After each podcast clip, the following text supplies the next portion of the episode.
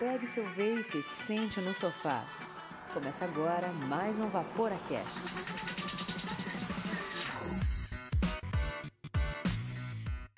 Fala, Vaporacasters! Começa agora o episódio 11 da segunda temporada do Vaporacast. Sim, o único podcast do vapor do Brasil e do mundo. Meu nome é Miguel Kumura e hoje aqui nos Vapor Studios virtuais temos o Ângelo. O vapor salva vidas, não fume, vapore. Boa! E nesse episódio, que é super especial, trouxemos aqui duas lendas do vapor para desmistificar de uma vez por todas algumas dúvidas que a comunidade sempre tem. O Luiz Otávio do canal Vapers Brasil. E aí, pessoal, tudo bom? E o JB, JB Digit, diretamente de Portugal. Boas, pessoal. Eu sou o JB. Vapear sim, fumar não. Muito bem, sejam muito bem-vindos. Muito bem-vindos ao Vaporacast. Obrigado. Obrigado, pessoal. Valeu. Este programa é destinado a maiores de 18 anos. Vaporar é pelo menos 95% mais seguro que fumar, segundo o Serviço de Saúde Britânico. Como estávamos dizendo, existem alguns mitos que rolam no mundo do vapor, como algumas dúvidas que aparecem a cada dois ou três dias em todos os grupos que a gente participa. Algumas dessas ideias acabam se propagando de maneira orgânica e as pessoas, às vezes, mesmo com boa intenção, acabam propagando algumas informações que não que estejam erradas, mas talvez estão incompletas.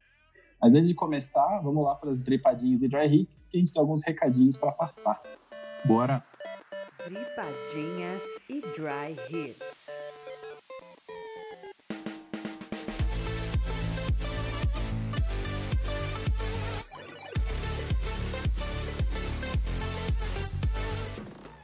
Antes de começar o episódio, como de praxe, muito obrigado a todos os assinantes e a todos os parceiros do Vaporacast. Sem vocês, a gente não ia conseguir fazer esse projeto. Então, muito obrigado mesmo. E se você gosta do nosso conteúdo e quer participar e quer ajudar também a gente a manter esse projeto, assina o Vaporacast. Entra lá no site www.vaporacast.com/assine e veja as opções. Dá para assinar tanto pelo PicPay como pelo Catarse também. É só entrar lá no site e procurar a Abacine e você vai saber como é que faz. A gente tem três planos disponíveis. Tem o plano MTL, que custa R$ reais e quando você assina esse plano, a gente coloca o seu nome no Hall da Fama para todo mundo saber que você tem um super coração bom. E tem o plano de 15 reais, que é o plano Staggered Staple Fused Clapton, que custa 15 reais mensais. Quando você assina esse plano, não só você coloca o teu nome no Hall da Fama, como a gente também coloca você no grupo secreto VIP Gourmet Sal do Himalaia, o grupo mais gourmetizado do vapor. Além de ter descontos exclusivos com todos os nossos parceiros. E se você às vezes está tímido, não quer entrar lá sozinho, você pode presentear uma assinatura do Vaporacast para um amigo seu, assinando o plano do Staggered Staple Fused Clapton, ou como recentemente apelidado pelo nosso amigo Fabretti, é o plano Mac Mod. O plano Mac Mod custa 30 reais mensais e aí, como eu já disse, você pode colocar seu amigo lá junto para aprender junto contigo, trocar ideia com a gente. Então, gente, assina o plano e venha fazer parte da Nata do Vapor. E se você tiver alguma dúvida, alguma pergunta, manda pra gente por e-mail no contato@vaporacast.com ou manda um direct no Instagram também que serve, a gente tá sempre olhando lá. Vira e mexe a gente tá recebendo, respondendo dúvidas dos ouvintes. É, lá não importa se é membro do grupo VIP, não importa de nada. Se tem alguma dúvida, manda pra gente que a gente vai pesquisar e vai, vai resolver o teu problema, vai te ajudar, porque o Vaporacast existe para isso, existe pra comunidade. Então manda lá. E já que a gente falou do Instagram, a gente vai fazer os três passos sucesso dessa vez comigo e comigo mesmo, porque eu tô sozinho fazendo essas trepadinhas hoje. Segue o Vaporacast no Instagram, compartilha nossos posts nas tuas redes sociais e indica o Vaporacast para algum amigo que está tentando parar de fumar ou que já vapora e quer aprender mais sobre o vapor. A gente vai ficar muito feliz em ajudar. E a última trepadinha de hoje, na verdade, é uma dica. Se você estiver aqui em Curitiba no dia 7 de dezembro, cola no primeiro encontro do Testando Juices, na tabacaria Smoke Club aqui em Curitiba. É, vai ter degustação de várias marcas aí, várias marcas, algumas de fora, inclusive. Então, só pra você ter uma ideia do que, que tá vindo aqui. Vai vir a Element, a Zomo, vai ter a Cotton, né, dos algodões, vai ter a Tesla Sigs, que é uma marca de mod, vai ter o Box My Vape, que é um pessoal aqui de Curitiba que faz umas caixas animais para colocar, guardar seus equipamentos. Vai ter outras marcas locais de Juice, Né? Tem aqui a Gato Juices, que é nosso parceiro. A Sierra Blends, que também é nosso parceiro. Vai ter a Kings Juice, que é daqui de Curitiba também. Então vale a pena lá, se você nunca experimentou. Vai lá, conhece os produtos e veja, dá a tua opinião. Também vai ter presença do gigante, né? Do Nano Juices. E também alguns coil makers. Vai ter a Shark Coil diretamente de Santa Catarina, Tubarão. E sim, Shark é um trocadilho, um trocadilho genial. E também vai ter o pessoal da LMD. Isso o pessoal que confirmou até agora, talvez tenha mais gente lá. Então, ó, se você estiver em Curitiba, aqui no dia 7 de dezembro, que é um sábado, das 14 às 20 horas, lá na Matheus Leme, 940, na Tabacaria Smoke Club, dá uma colada lá, experimenta os juices e conheça a comunidade do vapor de Curitiba. A gente é bem legal, eu prometo, a gente estará lá. E para apoiar nosso amigo e também porque a gente tá curioso, a gente quer saber, quer conhecer essas marcas que a gente não conhece também. Então é isso, vou deixar aqui a minha interrupção, a minha invasão sozinho aqui na Dripadinhas e Dry Hits. E vamos voltar para a pauta com o JB e com o Luizão, que esse episódio está demais. Até aí, valeu, falou, a gente se vê depois.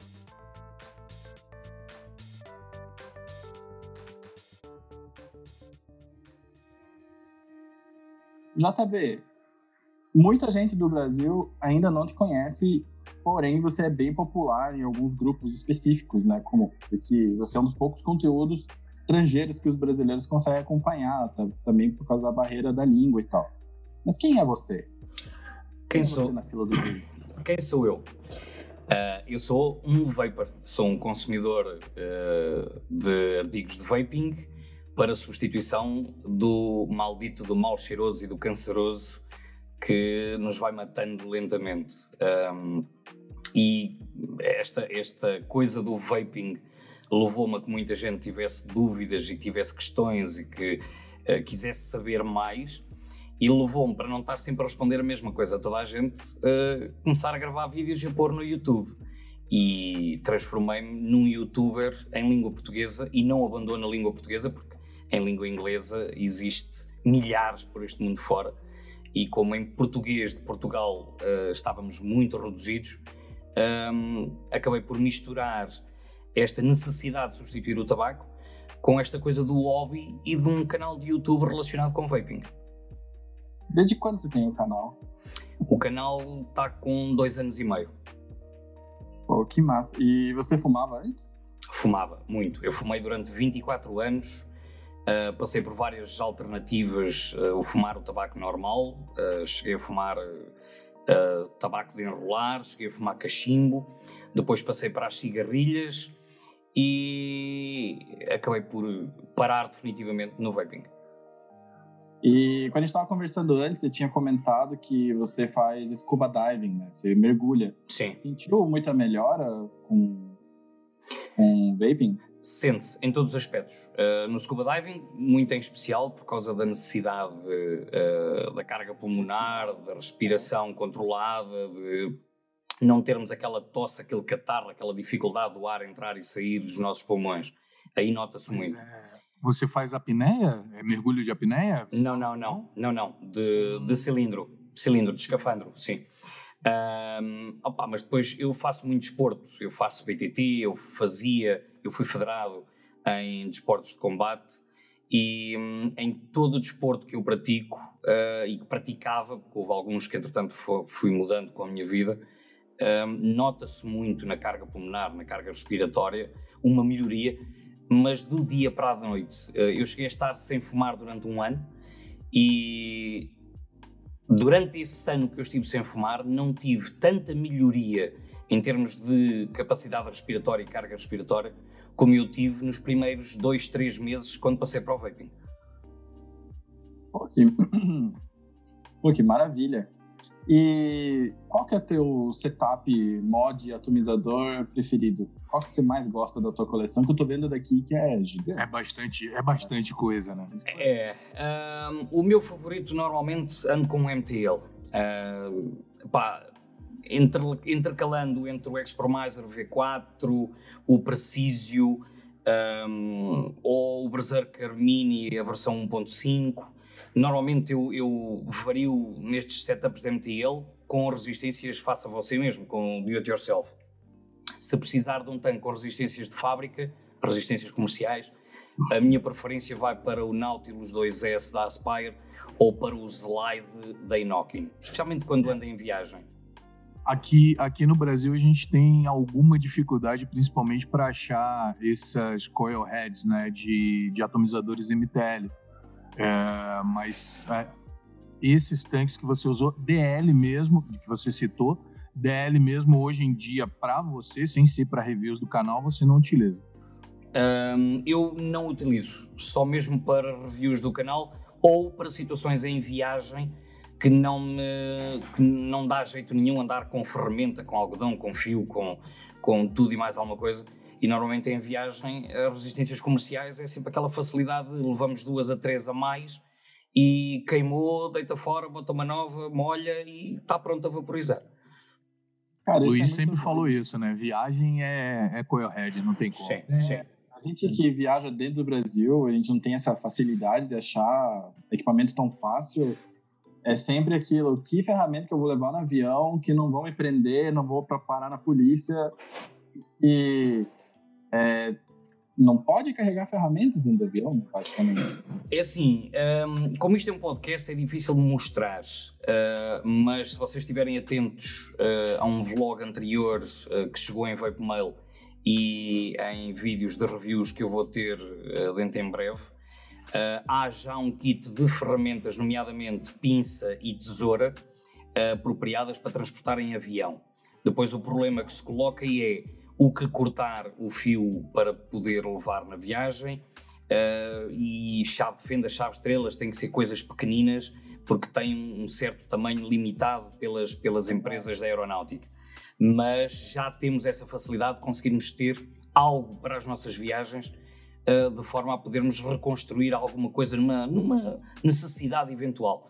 O grande problema que ainda se mantém é com o corte dos fios resistivos porque não podes levar um corta-unhas, não podes levar um alicate de corte e isto é que limita um bocadinho as viagens. Mas uh, não tenho tido problemas nas viagens que eu tenho feito. Oh, legal, né? Quanto à parte de corte, né, um planejamento legal, que tem aquelas ferramentas que você consegue medir qual que é a perninha, né, da coil perfeita para aquele atomizador, enfim. E, bom, um planejamento pode resolver, né? Sim, sim, sim. Isso sim. é legal. E vamos pro... Aliás, não, não perguntei tudo ainda. É, e o mod preferido? Você falou de atomizador, né? Os mods, um, isso vai da minha necessidade do dia a dia. Se for para viagem, eu tenho por preferência mods pequenos com bateria integrada. Uh, um dos que, por exemplo, me acompanha muito é um da Inokin, um, o Chroma A. É um da Inokin no Chroma A e, ou um, um Aegis Mini, por exemplo, porque são de bateria integrada, são pequeninos e o Aegis, então, porque é à prova de tudo e mais alguma coisa, uh, aguenta bem nas viagens por causa da, das pancadas e por causa de tudo mais. Ah, mas a gente quer saber qual é aquele teu predileto, aquele que, pô, você tem um carinho, aquele que você leva para passear no shopping, tira fica, aquela foto para botar Fica na cabeceira da sua cama. Fica na cabeceira da cama, não abandona, não larga.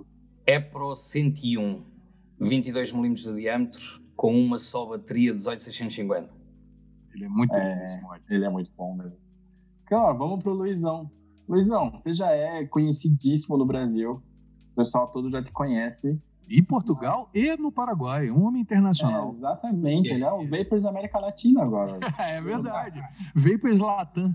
Vapers Latam. Vapers. Luiz, quem é você? Porque a gente te conhece como youtuber, a gente te conhece como influencer, criador de conteúdo e tudo mais. Mas, ô Luiz, quem é o Luiz? Então, o Luiz, é, eu sou formado em eletrônica, né? E com especialização em telecomunicações, trabalhei em televisão muito tempo. E devido a viagens, eu fazia viagens internacionais, eu me deparei com esse dispositivo em 2007. Obviamente, não tem nada a ver com o que a gente é, tem hoje, né? Era uma coisa muito mais simples, era o Cigalite. E eu comprei eu, na época, fui lá, foi caríssimo, e eu comprei e comecei a, assim, ter contato com esse produto. E aí fui tentando e tal. Eu fumava muito, muito. Eu, eu fumava uma média de três a quatro maços por dia. Caramba. É, acendia quase que um cigarro no outro.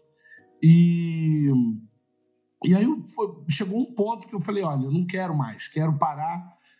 E quando foi, eu já tinha tentado com esses dispositivos, tentei com outros dispositivos, uh, adesivo, goma e outros, outras coisas, não não tive sucesso. Ah, os adesivos dérmicos me deram alergia, a goma me enjoava, eu não consegui usar aquilo. Enfim, tentei várias coisas.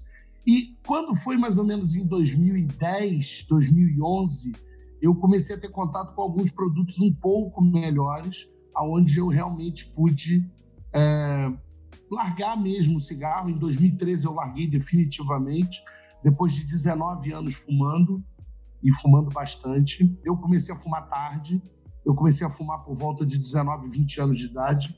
E, e assim, desde então eu, eu vinha usando cigarro eletrônico, mas eu não tinha um canal, não tinha nada. Nunca tinha imaginado montar um canal do YouTube ou, ou Facebook, ou o que seja.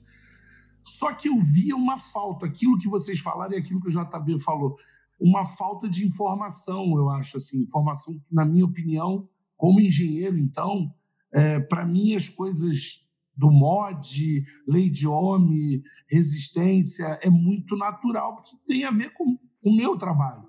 Sim, e aí eu falei a exaustão e come isso do dia, né? Pois é. Então eu falei, por que não eu tentar uh, de alguma forma ajudar as pessoas que provavelmente devem estar querendo utilizar esse dispositivo, mas que têm essa mesma dificuldade. Eu falei, olha, então vou montar o canal. O canal tem três anos, fez três anos agora em setembro, está paralisado por um tempo aí, mas vai retornar esse mês. Mas ele tem três anos e eu, a ideia é essa, é tentar uh, trazer mais informação para as pessoas em língua portuguesa.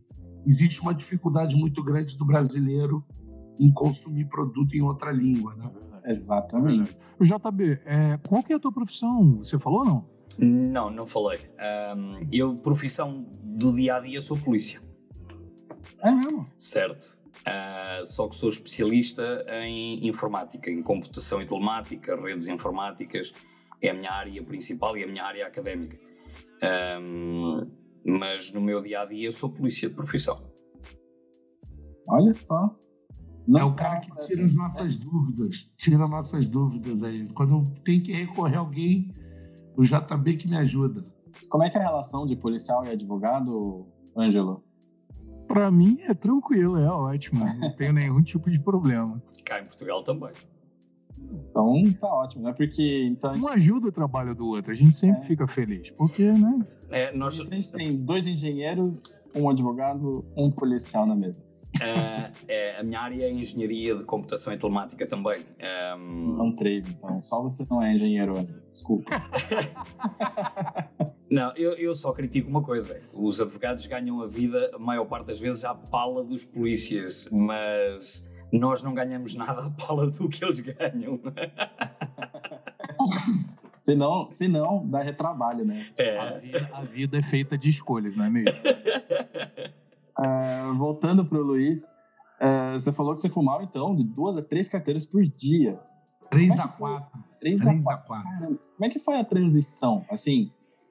Acordava de madrugada para fumar? É, porque é muito tempo do dia fumando. Então, o, o senso, não também só do vício da nicotina e tudo mais, mas o tempo que você passava fumando era muito grande. Como é que era essa transição? Como é que foi essa transição? Assim, na época os dispositivos vaporizavam muito pouco, seriam equivalentes aos pods de hoje, um pouco mais. É um NTL, na verdade. Eu cheguei a usar 24 miligramas de nicotina Freebase. Usei Nossa, durante um bom tempo isso. Ah, era difícil achar líquido no Brasil. Isso eu estou falando há uns, há uns, sei lá, oito, nove anos atrás. Era bem difícil. Poucas opções. É, então, realmente o que tinha era aquilo, tinha que evaporar aquilo. Eu, eu assim, foi uma imposição. Eu, eu me impus a. Falei, quero largar o cigarro. E fiquei tentando. Eu tossi muito no início, muito. Uh, cheguei a fazer experiências com líquidos. Na época a gente não sabia, obviamente. A gente ia pesquisar, tinha pouca informação. Chegamos a usar líquidos com 100% PG, Nossa. E era uma coisa horrorosa, era, era quase invaporável. Eu mesmo. Mais, mais os 18 mg de nicotina, 24, mais puro filho. Aí, o gato descendo aqui gato, na garganta. É. O throat hit era, era estúpido, era absurdo. Um cílico ainda, assim, né? É, é. Tudo contribuindo para o gatão pra... descer aqui arranhando. Exato, exato. E eu, e eu ainda assim fui tentando e fui Uh, levei mais ou menos uns. Isso que eu fiquei impressionado, porque eu, eu, eu assim, eu nunca imaginei é, largar de fumar. Diferente do JB, que ficou um ano sem fumar, eu acho que eu nunca cheguei a ficar mais do que três meses sem fumar durante esse período de 19 anos. Nunca. É, e aí eu falei, eu, eu acho que eu não consigo mais, depois de eu tentar adesivo e outras coisas, e, e quando eu comecei realmente, eu, eu usei um aparelho que não sei se vocês conhecem, chama Canry. É, esse aparelho acho que sumiu do mercado, ainda existe. Eu, dia fui pesquisar, ainda existe a fábrica. Era um, um dispositivo é, simples, com tanque já. E foi quando eu realmente comecei a usar de verdade e, e depois o Ego I.O. e outros produtos e foi melhorando. E, e assim, eu levei de seis. Com seis dias eu estava fumando dois cigarros por dia. Para quem fumava de três a quatro maços, é. cara, foi assim uma vitória. E depois de uns nove dias eu não estava fumando. E foi rápido, eu acho que foi até rápido. Sim, ah, é, é, e, e desde então, eu vou dizer, vou confessar uma coisa. Um, algumas pessoas aqui, acho que todos aqui conhecem o Beto Braga. Eu tirei o Beto Braga do cigarro. E na época que eu fui fazer o líquido do Beto Braga, porque ele largou o cigarro por minha causa, é, ele falava que o cigarro tinha alguma coisa que ele estava sentindo falta no sabor, que ele achava que o fumo do cigarro que da marca que ele fumava tinha toques de avelã, de nozes, de não sei o quê, e que estava faltando. Ah, é esse, porque eu não sinto gosto de nada, só acetona. Esse, esse câncer era gourmet, né? Pois é, pois é. é. E aí o que, que eu fui fazer? Mais ou menos um tempão depois de eu ter largado o cigarro, já sem estar tá fumando, meses sem estar tá fumando, eu peguei um cigarro e, e fui fumar um cigarro para tentar entender o que, que ele estava falando. Porque, por coincidência, eu fumava a mesma marca de cigarro que ele. E eu falei, cara, esse cara tá louco, porque o cigarro tem gosto de nada, é péssimo. Isso nem é tabaco, sabe? E, e aí eu entrei em contato com ele e ele fez a mesma coisa. Ele já estava uns 60 dias sem fumar. E ele falou: esquece tudo que a gente falou, é muito da nossa cabeça. A gente fica, eu acho que tentando fantasiar coisas para não largar o cigarro. Olha, acho que eu, isso está faltando, sinto falta disso. É. é. Eu acho que são, é tudo da nossa cabeça, sabe? É, eu concordo. Eu achava, antes de parar de fumar, aliás, antes de eu notar que eu era viciado, eu achava que eu gostava. Sabe como? Eu achava, não, eu gosto de fumar, eu gosto do saborzinho de queimado, sei lá, viu? Isso não é vício, isso é um hobby, isso é um, uma escolha, quando eu quiser eu paro. Até, até não conseguir parar, né? Acho Daí... essa negação passa por todo mundo, né? Daí uma das minhas maiores dificuldades em deixar de fumar e essas transições que eu fiz do tabaco normal para tabaco de enrolar, em que eu fazia as minhas próprias misturas de tabaco, eu misturava tabaco de cachimbo triturava o tabaco, misturava tudo, punha a secar para ter tabaco aromático. Depois fumei cachimbo, mas não me adaptei. E depois, quando fumei cigarrilhas, todas as cigarrilhas que eu consumi eram cigarrilhas aromáticas, porque eu não gostava do sabor e do cheiro ao tabaco. Já tinha. Eu, eu acho, sinceramente, que cigarro não, não é tudo menos tabaco, né? Ele não, não parece realmente é, tabaco, não tem gosto de tabaco mas um charuto de quando em vez eu ainda acho que tem o, o seu valor, o cheiro, o sabor. Eu acho bom, Sim. eu acho bom. Charuto Sim, eu concordo, eu concordo. Cachimbo, essas coisas também. Eu acho que é, o cigarro não é um fumo. Aquilo não tem qualidade. Não, não é. Por, por melhor que seja o cigarro, aquilo é uma lavagem química. Não tem, não tem qualidade, não tem sabor. Exatamente. E, Luizão, é... qual que é o teu setup preferido? Que você também tem uma coleção gigante. Agora eu quero ver, hein? Então, é, para mim, é muito difícil, porque eu, eu, eu uso os aparelhos durante os testes, né? Então, é, eu troco o tempo inteiro. Todo o tempo, todo o tempo eu estou trocando de aparelho, porque é o único tempo que eu tenho para testar o aparelho. Mas aquele é do coração, pô. Mas é Aquele, difícil. aquele que, assim. É, eu- Aquele que você fala, esse aqui eu não vendo, não troco, não dou. Ah, eu não- posso falar, eu Pô, posso falar. tem- Eu, eu entendo a dificuldade, mas assim, É, eu, pensa, pensa o que você não daria pra ninguém. tá, tudo bem. Então, mas você tem vários que eu eu não tô- Acumuladores. É. Por isso está cheio aqui. Mas, ah, não, vários foram embora. Eu acho o seguinte: é, alguns mods eu, eu particularmente gosto muito. É, vou falar, acho que na verdade, fabricantes, como por exemplo, os que são DNA, eu acho que são muito bons. Mas eu, eu vou concordar com ele. Ah, eu, de, de uns tempos para cá, eu acho que o mod que eu mais estou usando é o, o Gen, que é relativamente novo, mas é um dos aparelhos que eu estou usando. Eu, eu gostei muito. O outro que eu estou usando muito é esse Tesla, que apesar de ser pesado, eu gosto de mods pesados. Mas ele é lindo, né? Esse É bonito, É lindo. É bonito. né? E eu tenho Qual, que é o usado. nome? Esse aqui é o Nano. É o Nano. É, Da, é 120 watts. É o Nano isso. da Ele é um que é todo de metal. É porque a gente às vezes quer estar em podcast, né? Ele é um todo de metal, ele tem uma pegadinha meio steampunk. É. E É uma caixa, é uma caixa de latão que é esculpida por dentro, né? E coloca a eletrônica, porque isso aqui é uma peça inteiriça. Ou é molde, eu não sei, mas de qualquer forma isso aqui é um bloco inteiriço, mas é, não tem, não tem emenda, não tem nada aqui. Coloca uma tampa e entra a bateria É eletrônica. Eu também, eu, eu também tenho um desses. Eu tenho um desses. Foi o primeiro mod que eu recebi como oferta ah, depois de eu ter o meu canal, num concurso de uma, de uma megastore chinesa. E é um dos mods que eu também nunca daria, nunca venderia, nunca passaria para ninguém. É, eu, É. foi bem difícil de eu conseguir. Eu tive que. a, a empresa para onde eu estou trabalhando agora, ele foi fazer uma visita à fábrica e ele requisitou um desses, porque a fábrica não quer mais vender esse aparelho, eles querem tirar de linha. E nem a É uma gente tá pena, conseguindo. porque ele é lindo. Ele é lindo. É uma pena, é uma pena, eu também acho. Com relação a atomizadores, eu vou trocando também, mas, mas assim, esse é mais fácil, vou dizer para vocês por quê. Eu uso muito Subion porque eu viajo muito. Viajava no meu emprego anterior e esse agora, infelizmente, ainda estou viajando muito.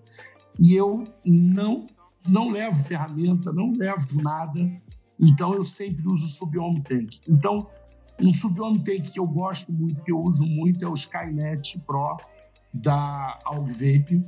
Então é um tanque que eu, eu tenho aqui vários dele, é, devo ter em várias cores. E eu realmente uso muito esse tanque, muito. Para viajar e tal, vocês, se prestarem atenção, vocês vão ver muito com esse tanque. Porque eu já tive experiências muito ruins. A- A última viagem, a penúltima viagem que eu fiz, eu tentei levar um, um RTA, um RTTA, uma coisa dessa, e o vidro quebrou e Foi em Curitiba, isso não foi? Aqui em Curitiba. foi. Você É, você estava tá lá. Ah, eu Você indivíduo. estava lá. Aham, E por você tava falei, dripando tá no vendo? RTA. E é Luiz dripando e evaporando sem, sem o vidro. Isso É verdade. É verdade. Eu, eu com, com RTA usando como dripper, vaporando Exatamente, direto na chaminé, dripando direto na chaminé dele. Mas assim, é, então eu prefiro desse jeito, como o JB também bem disse. Você bota uma, uma coil reserva ali. Aliás, eu faço diferente. Eu deixo um outro tanque montado, boto um outro tanque que vai dentro de um compartimento, deixo na mochila, se quebrar tudo, eu troco o tanque inteiro e vamos embora. Então, assim, é o que eu prefiro. Bateria interna, eu já sou ao contrário do JB. Eu levo uma tonelada de bateria, porque bateria é uma coisa que passa muito bem nos aviões, pelo menos eu nunca tive problema. Ah, aliás, tem que se levar na bagagem de mão, tem que Exatamente. levar na bagagem de mão. Na, na, na última viagem que eu fiz agora internacional, que foi para o Peru, houve um erro e uma das duas das pessoas que estavam comigo despacharam a bagagem e nós fomos retirados da aeronave. Fomos conduzidos até o lado de fora do aeroporto, na área de carga de, de bagagem, para ser removido as baterias dos aparelhos e os aparelhos é, eles ficaram apreendidos, inclusive, um absurdo isso, porque ele, nós passamos no raio-x novamente, pra, quase perdemos o voo, foi um negócio complicado. Então, assim, bateria sempre na bagagem de mão. Mas eu levo, levo sempre um compartimento com oito baterias, eu, enfim. É que o, o, bom da bateria externa é que acabou, trocou, guarda e continua, né? Às vezes, quando é bateria interna, você vai ter que parar um pouco e deixar na tomada. Para carregar, exato, exato. Mas, mas, vou só fazer um adendo rápido também no estender, que já está longo demais, mas assim, uh, eu tenho usado muito os dispositivos all-in-one como é o caso do Nord, como é o caso do Vince, da Vupu, como é o caso do Aerolite, da Tesla. É, eu tenho gostado muito. E aí você troca pelo Salt, leva um frasco pequeno de líquido que dura mais, né? menos. Sim. É, eu, eu faço, eu, eu não viajo assim, né? Porque não sou ainda tudo isso, a gente não é tudo isso. Mas eu carrego comigo no meu trabalho, geralmente, o passito das Montes porque super super portátil, ele cabe bonito no bolso e às vezes em trabalho eu não tenho, eu não me sinto confortável de soltar um vaporzão. Né? A engenharia aqui no Brasil é muito conservadora, né? Ah. E como eu trabalho na área de engenharia também, é, sou engenheiro eletricista, é, eu não posso sair soltando vaporzão. Vai que chega um cliente e acha que eu sou, sei lá, né? Então, Ou pensa que o quadro elétrico está pegando fogo. É, exatamente. Vou deixar tudo cheio de VG e PG ali, né? Não é legal. E qual que é o teu líquido preferido? Líquido preferido também é. É, Mas eu vou te. É não, não, eu vou. Então tá, vamos lá, vamos falar. Vamos falar três líquidos, eu acho, de, de tipos distintos, tá? Eu acho que dos, dos cítricos, o líquido que eu uso mais Uh, eu acho que é o Straw Lime, é um líquido que eu gosto. Ele é um pouco doce, mas é mais cítrico. É um líquido que eu gosto, que é da, da Naked. Naked, né? É da Naked. Eu gosto muito, estou até usando agora.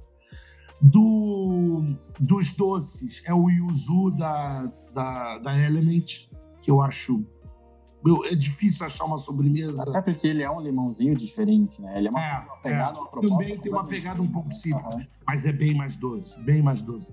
E, e assim, mentolado eu uso muito, muito pouco, mas eu descobri um que me agradou muito, que se chama Mints, é, com Z no final. Como se fosse mentas, mas com Z no final. E é muito bom. Um líquido dele chamado Peppermint.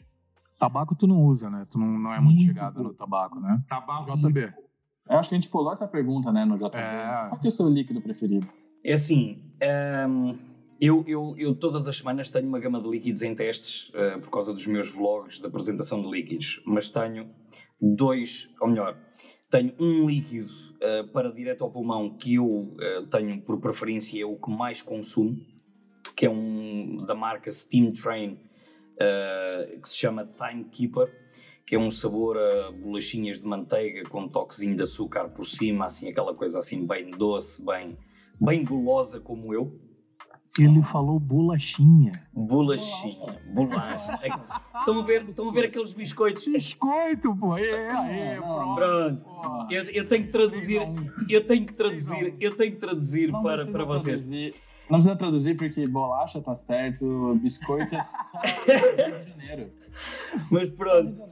E então é um biscoitinho de manteiga com açúcar por cima, uh, muito, muito bom, muito docinho, cremoso, muito bom. Em atabacada em MTL há uma gama uh, que até este momento é a minha gama favorita, que é de um laboratório polaco uh, que tem a representação cá em Portugal, que é uma gama chamada Tobacco Shades. E são quatro líquidos, mas há três deles que para mim é consumir, consumir, consumir.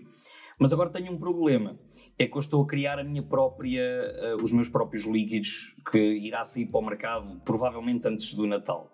E então tem um atabacado, um costar de pastelaria e um frutado semifresco ou ligeiramente fresco. E esse atabacado e esse, esse doce é, têm sido os meus líquidos favoritos até este momento porque foram é, criados pelo meu gosto pessoal. E tem que dar jeito de fazer esse líquido chegar no Brasil quando ele lançar, por favor. A, a responsabilidade aí vai ser do, do, do Luizão. Vai, É, porque eu tô curioso já estamos já estamos vendo isso.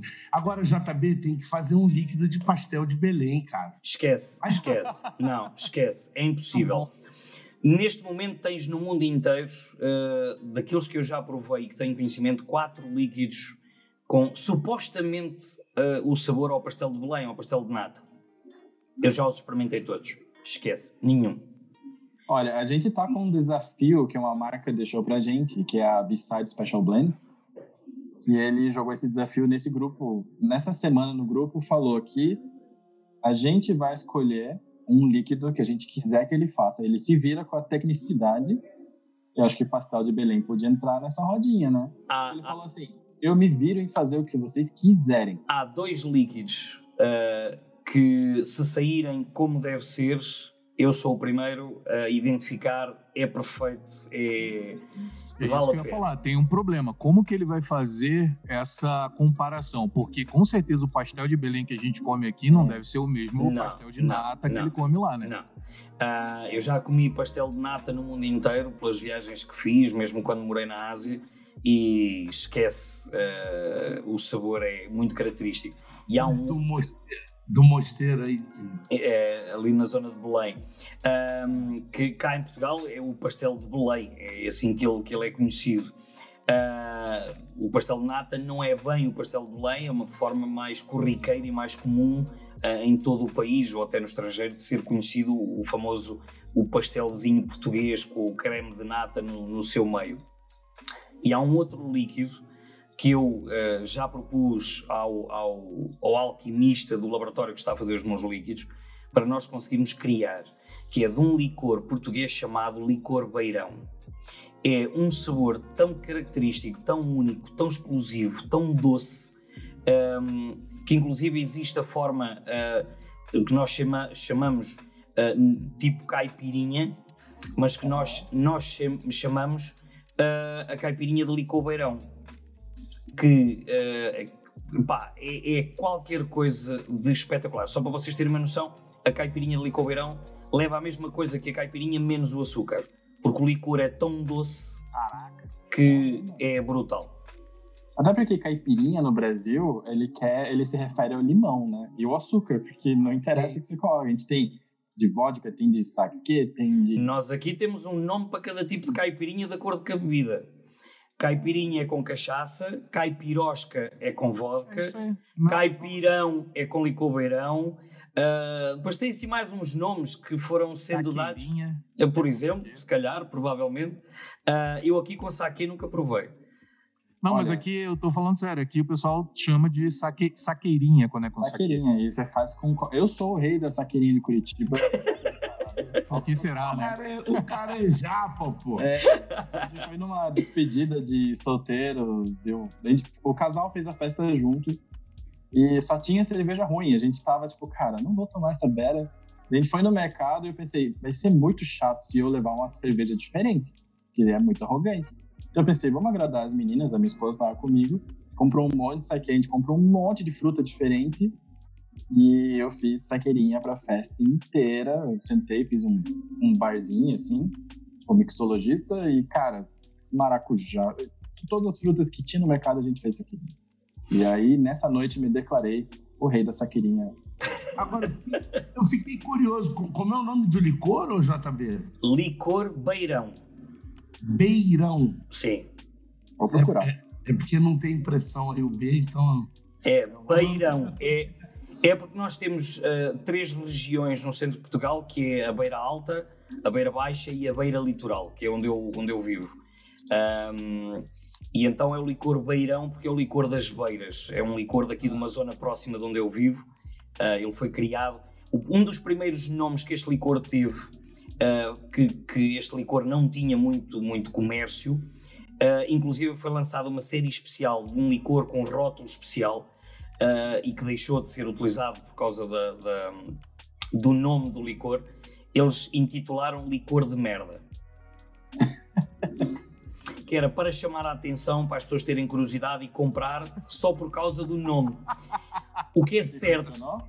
E, e, funcionou. O que é certo é que, por causa do nome, por ser um calão, por ser um palavrão, acabou por ficar de parte e nunca mais saiu. Eu ainda tenho uma garrafa original uh, na, na, no bar, na casa da minha mãe. E depois o Licou Beirão teve uma, uma, uma fantástica uh, dose de marketing e promoção e que levou também a esta criação da, do caipirão, fazer caipirinha com licor beirão.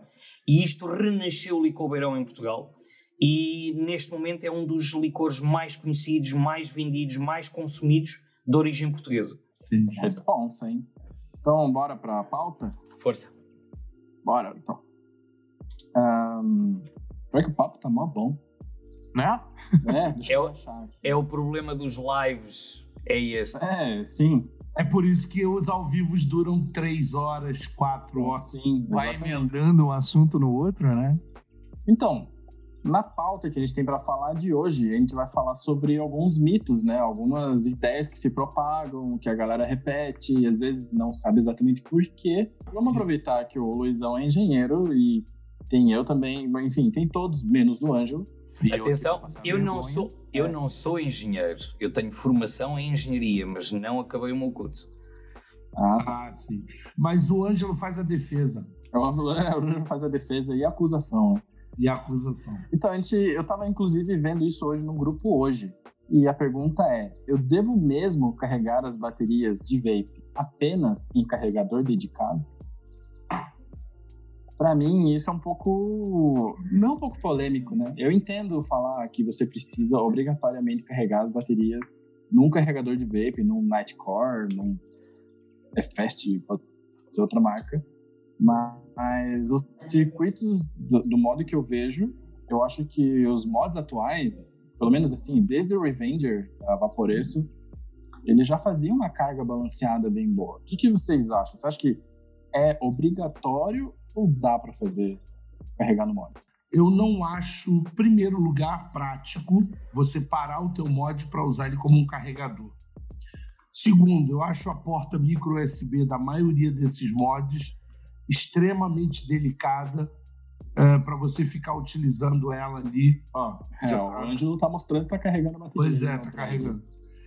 E existe sempre o problema, como você falou, Miguel, é, a gente sabe que muitos mods corrigiram a eletrônica deles no circuito de carga, com balanceamento correto na, durante a carga e outras coisas mais. Mas existem mods recentes, novos, projetos recentes, que ainda assim não fazem uma carga de boa qualidade. É, posso te dar até exemplos assim que me vêm à memória.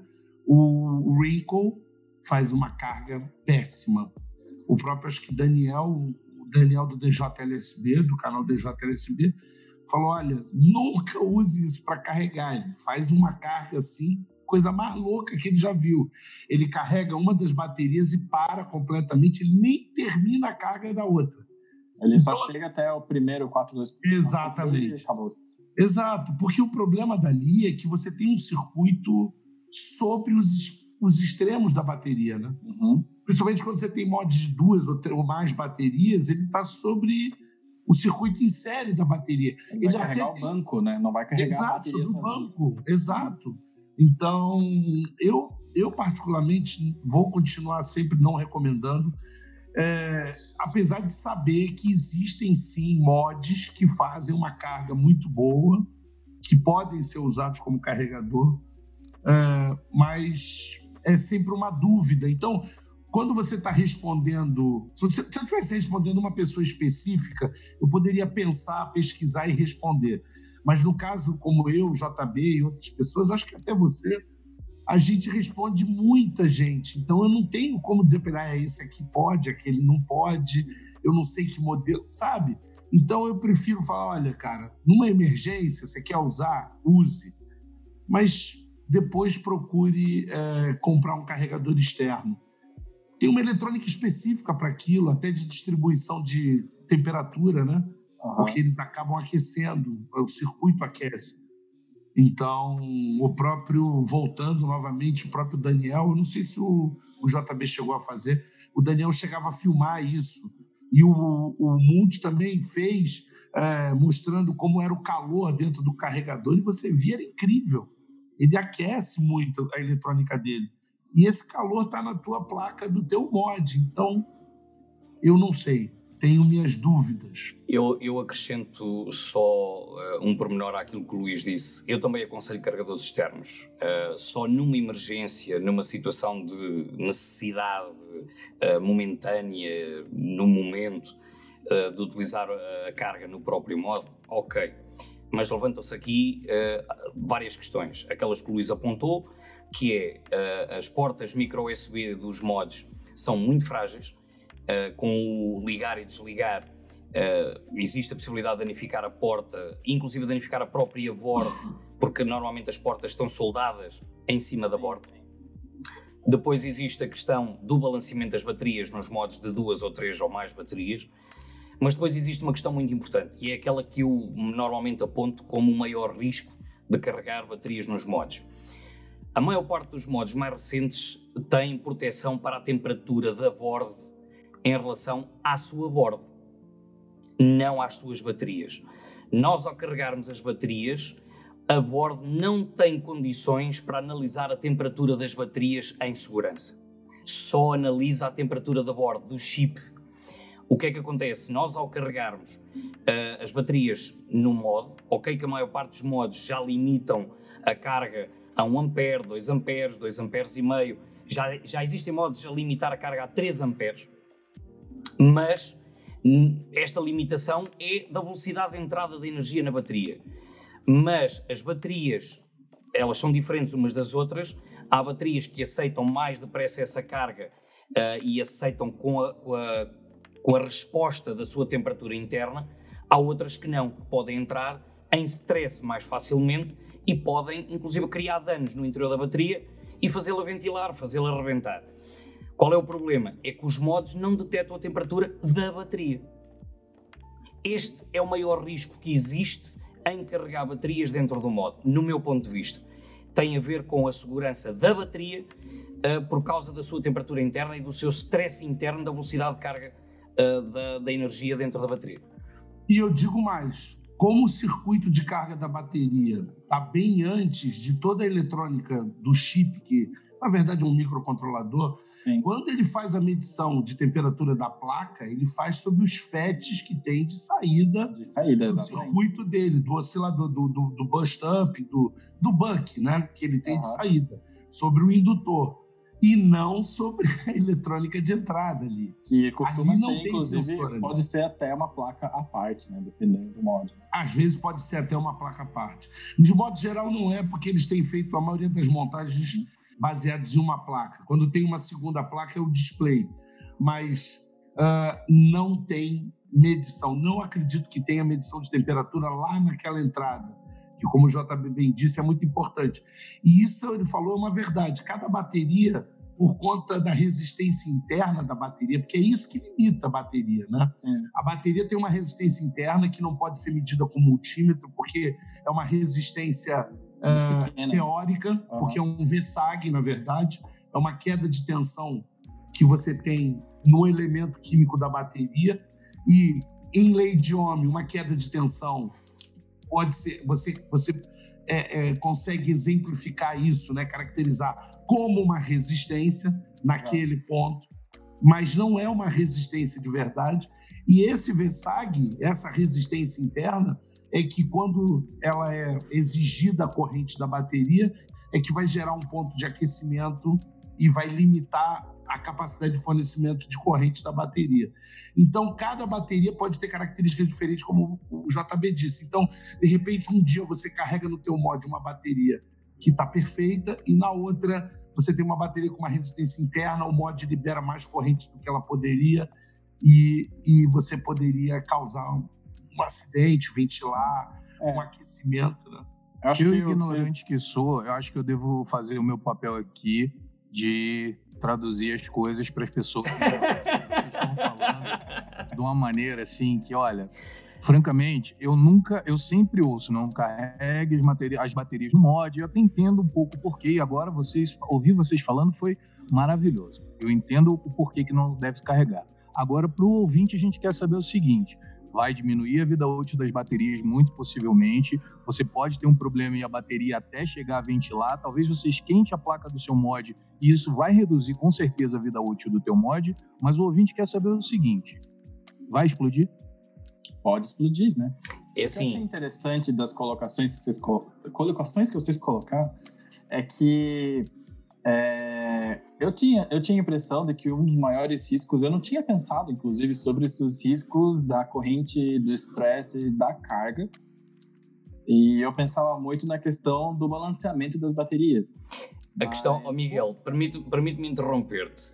Um, quando nós falamos em baterias a explodirem, nós falamos de um stress interno dentro da bateria provocado por algo. Normalmente associamos, normalmente associamos as baterias explodirem provocado por um curto-circuito, por uma resistência demasiado baixa ou por um aumento extremo no, no, núcleo da bateria provocado, por exemplo, por um chain vape com uma resistência demasiado baixa. Ou seja, nós estamos a falar que a ventilação de uma bateria, o ela começar a babar e começar a entrar em stress, pode levar a uma explosão de acordo com duas uh, situações muito específicas. Primeiro, se ela estiver num espaço confinado e que não tenha espaço para respirar. Exato. Tanto que a bateria, se estiver ao ar livre, mesmo que ela babe, dificilmente ela vai explodir, só se o curto-circuito se se mantiver. Exato. Mas a pressão que existe, a estanquicidade que existe dentro da própria bateria, se o nível de stress for demasiado elevado, o que é que vai acontecer? o próprio interior da bateria vai dilatar de tal forma que a bateria, como contentor que é fechado, vai rebentar por pressão interna. Ora, isto provoca não só na descarga, provocado por um curto-circuito ou por uma resistência baixa, ou por, mas também pela carga. Porquê? Porque estamos a falar do aumento interno da temperatura do núcleo da bateria. O Muts lançou ainda há poucos dias, há poucas semanas, um vídeo sobre os mitos das baterias. E ele, ele frisou uma coisa muito importante: é que há baterias que o núcleo pode já estar no extremo do stress pronto a ventilar e tu agarras a bateria e nem sequer sentires temperatura na bateria. Interessante. Porquê? Porque o pico de temperatura que é obtido no núcleo, no coração da bateria, se for de tal forma extremo e de tal forma elevado, ela entra em ventilação antes sequer da temperatura chegar à parte exterior da bateria e tu sentires. Ah. Agora, na carga, nós sentimos. Porquê? Porque a energia está a entrar continuamente e de uma forma lenta. E quando se fala aqui lenta, estamos a falar na limitação dos 2 amperes, 2 amperes e meio, 3 amperes no máximo, que já há modos que aceitam isto. Nós acabamos por sentir o próprio modo a aquecer ou a bateria a aquecer. Eu há uma review que fiz recentemente, que inclusive eu tirei uma fotografia do modo de tal forma quente no exterior de estar a carregar as baterias dentro do modo, porque achei uma temperatura estupidamente alta ao agarrar no modo enquanto ele estava a carregar. É verdade. Não, você vê isso até em celular, tirando, você vê. até tirou o drag da tomada. Não, não mas eu acho, eu, eu, eu, acho que isso é importante as pessoas saberem. O, o, o problema da bateria é que não existe limite, porque bateria é fonte de corrente não tem limite de fornecimento. As pessoas acham que ah, essa minha bateria é para 30 amperes, então ela vai dar 30 amperes. Não, ela vai dar mil amperes, 5 mil amperes. Obviamente, vai dar um limite até ela não. É infinito, aguentar. é infinito, é fonte de corrente. Se você botar no cálculo, é infinito. Ela vai ao infinito. Isso. Agora, ela se danifica rapidamente e cessa o fornecimento. Mas é, por um ínfimo lá, milésimo, não sei quanto tempo, ela vai fornecer uma corrente que é absurda, que derrete qualquer coisa. Ela chega a temperaturas estúpidas. E, inclusive, ela própria pode entrar em autocombustão. Claro. Ela mesma não aguenta. O lítio, o lítio queima. O metal que está dentro dela, o gel, então, ele queima, ele, ele, ele vaporiza aquilo, ele vira gás e ele sai incendiando tudo. É, inclusive, para apagar é difícil a beça. É, é, inclusive, o, é o que o JB acabou de falar, né? Porque explosões acontecem por gás contido. Né? E por pressão? É... E por pressão. A outra coisa que o JB. O tá gás falando, contido, né? Faz pressão e explode. A, a, outra coisa que o JB está falando e que isso acontece, a bateria, a gente tem que lembrar que não é um objeto só. Ela é uma, uma fita, duas placas e você enrola igual um sanduíche, igual um rocambole, e do centro para fora. E vai enrolando e depois coloca sobre um tubo. É, se o Versag, se o ponto de erro tiver no núcleo dela, ele vai começar o aquecimento no núcleo e até chegar na borda, na, na capa externa dela, o meio dela já está muito quente. É isso que o JB também está falando. Às vezes, nem sempre você pegar e dizer, não, mas ela está fria ainda. Mas e a gente não sabe como ela está por dentro. E um pormenor uh, que convém ficar aqui o alerta, que é se uma bateria começar a ventilar, uma das formas mais uh, indicadas para resolução, ou pelo menos para evitar um problema maior, é tirar a bateria para dentro de um balde de água. Porquê? Porque a energia contida nela não vai provocar curto-circuito através da água. E vai provocar um arrefecimento e vai ter uma base de contenção de água para uma eventual dilatação ou explosão e a água vai conter parte desse problema. Portanto, a bateria se entrar em ventilação, se entrar em stress, podem jogar para dentro de algo com água, porque é uma forma dela arrefecer mais rapidamente. É lógico que a bateria fica inutilizada, como é lógico, mas é uma das formas mais corretas de confinar ou diminuir um problema maior. Eu lembro que uma vez uma ventilou com o Daniel, com, com o DJ LSB, jogou pela janela, uma EFEST. Sim, sim, mas as EFESTs é o eterno problema que a EFEST é provavelmente uma das mais conhecidas marcas de baterias e menos confiáveis. E porquê? Porque a EFEST não é uma marca de baterias. A EFEST é, é uma marca... É uma marca de wraps de bateria. Né? Correto a distribuidora. Aliás, deixa eu fazer um adendo aqui rapidamente. Uh, foi há quatro dias atrás, eu passei numa loja aqui no centro do Paraguai e tinha uma pessoa lá que levou um Dot Mod. E o Dot Mod dele estava completamente destruído por dentro. A única coisa que ficou foi a caixa metálica do Dot Mod. Por dentro ele derreteu completamente, se fundiu, tinha pedaços de bateria e era um par de Efest. Então, é, eu, eu realmente sempre falei isso, apesar das pessoas acharem, ah, não, mas é muito boa e tá usando. Ela é bonitinha, né? Ela é bonitinha. É cor-de-rosa. Eu, eu não confio, não confio. Tenho até algumas aqui, ó, mas, aliás, melhoraram muito, melhoraram muito, porque eu vou usar a EFEST um exemplo de um outro fabricante de informática que a gente tinha no Brasil, o JB não conhece, porque é, é aqui local brasileiro, chamava Positivo. Os caras vendiam um produto de baixíssima qualidade durante muitos anos, os computadores, mas eles tiveram, a, eu acho que assim, a inteligência de quando ganharam dinheiro, investiram em hardware de melhor qualidade. E hoje, um computador positivo é muito melhor do que ele era no passado. Do que ele foi, né? Ah, e, e, e, e, eu acho que a EFEST é um exemplo disso. Eles melhoraram muito, eles têm tentado fazer, eu acho que um produto de melhor qualidade. Mas ainda assim é um rewrap. E você não sabe o que está debaixo Exatamente. dessa capa aqui. Então, então para matar o mito, então fica que, sim, de preferência, 99% de preferência, carregue no seu carregador próprio para isso. E um adendo é sempre supervisionado. Sempre. Nunca se deixa a bateria carregando eternamente, porque proteções podem falhar, né? Ainda tem outra, né? Se a bateria acontece um acidente, explode, ventila, sei lá o que for, derrete, vai derreter um carregador de 10 dólares e não um mod de 100 dólares. É, exatamente.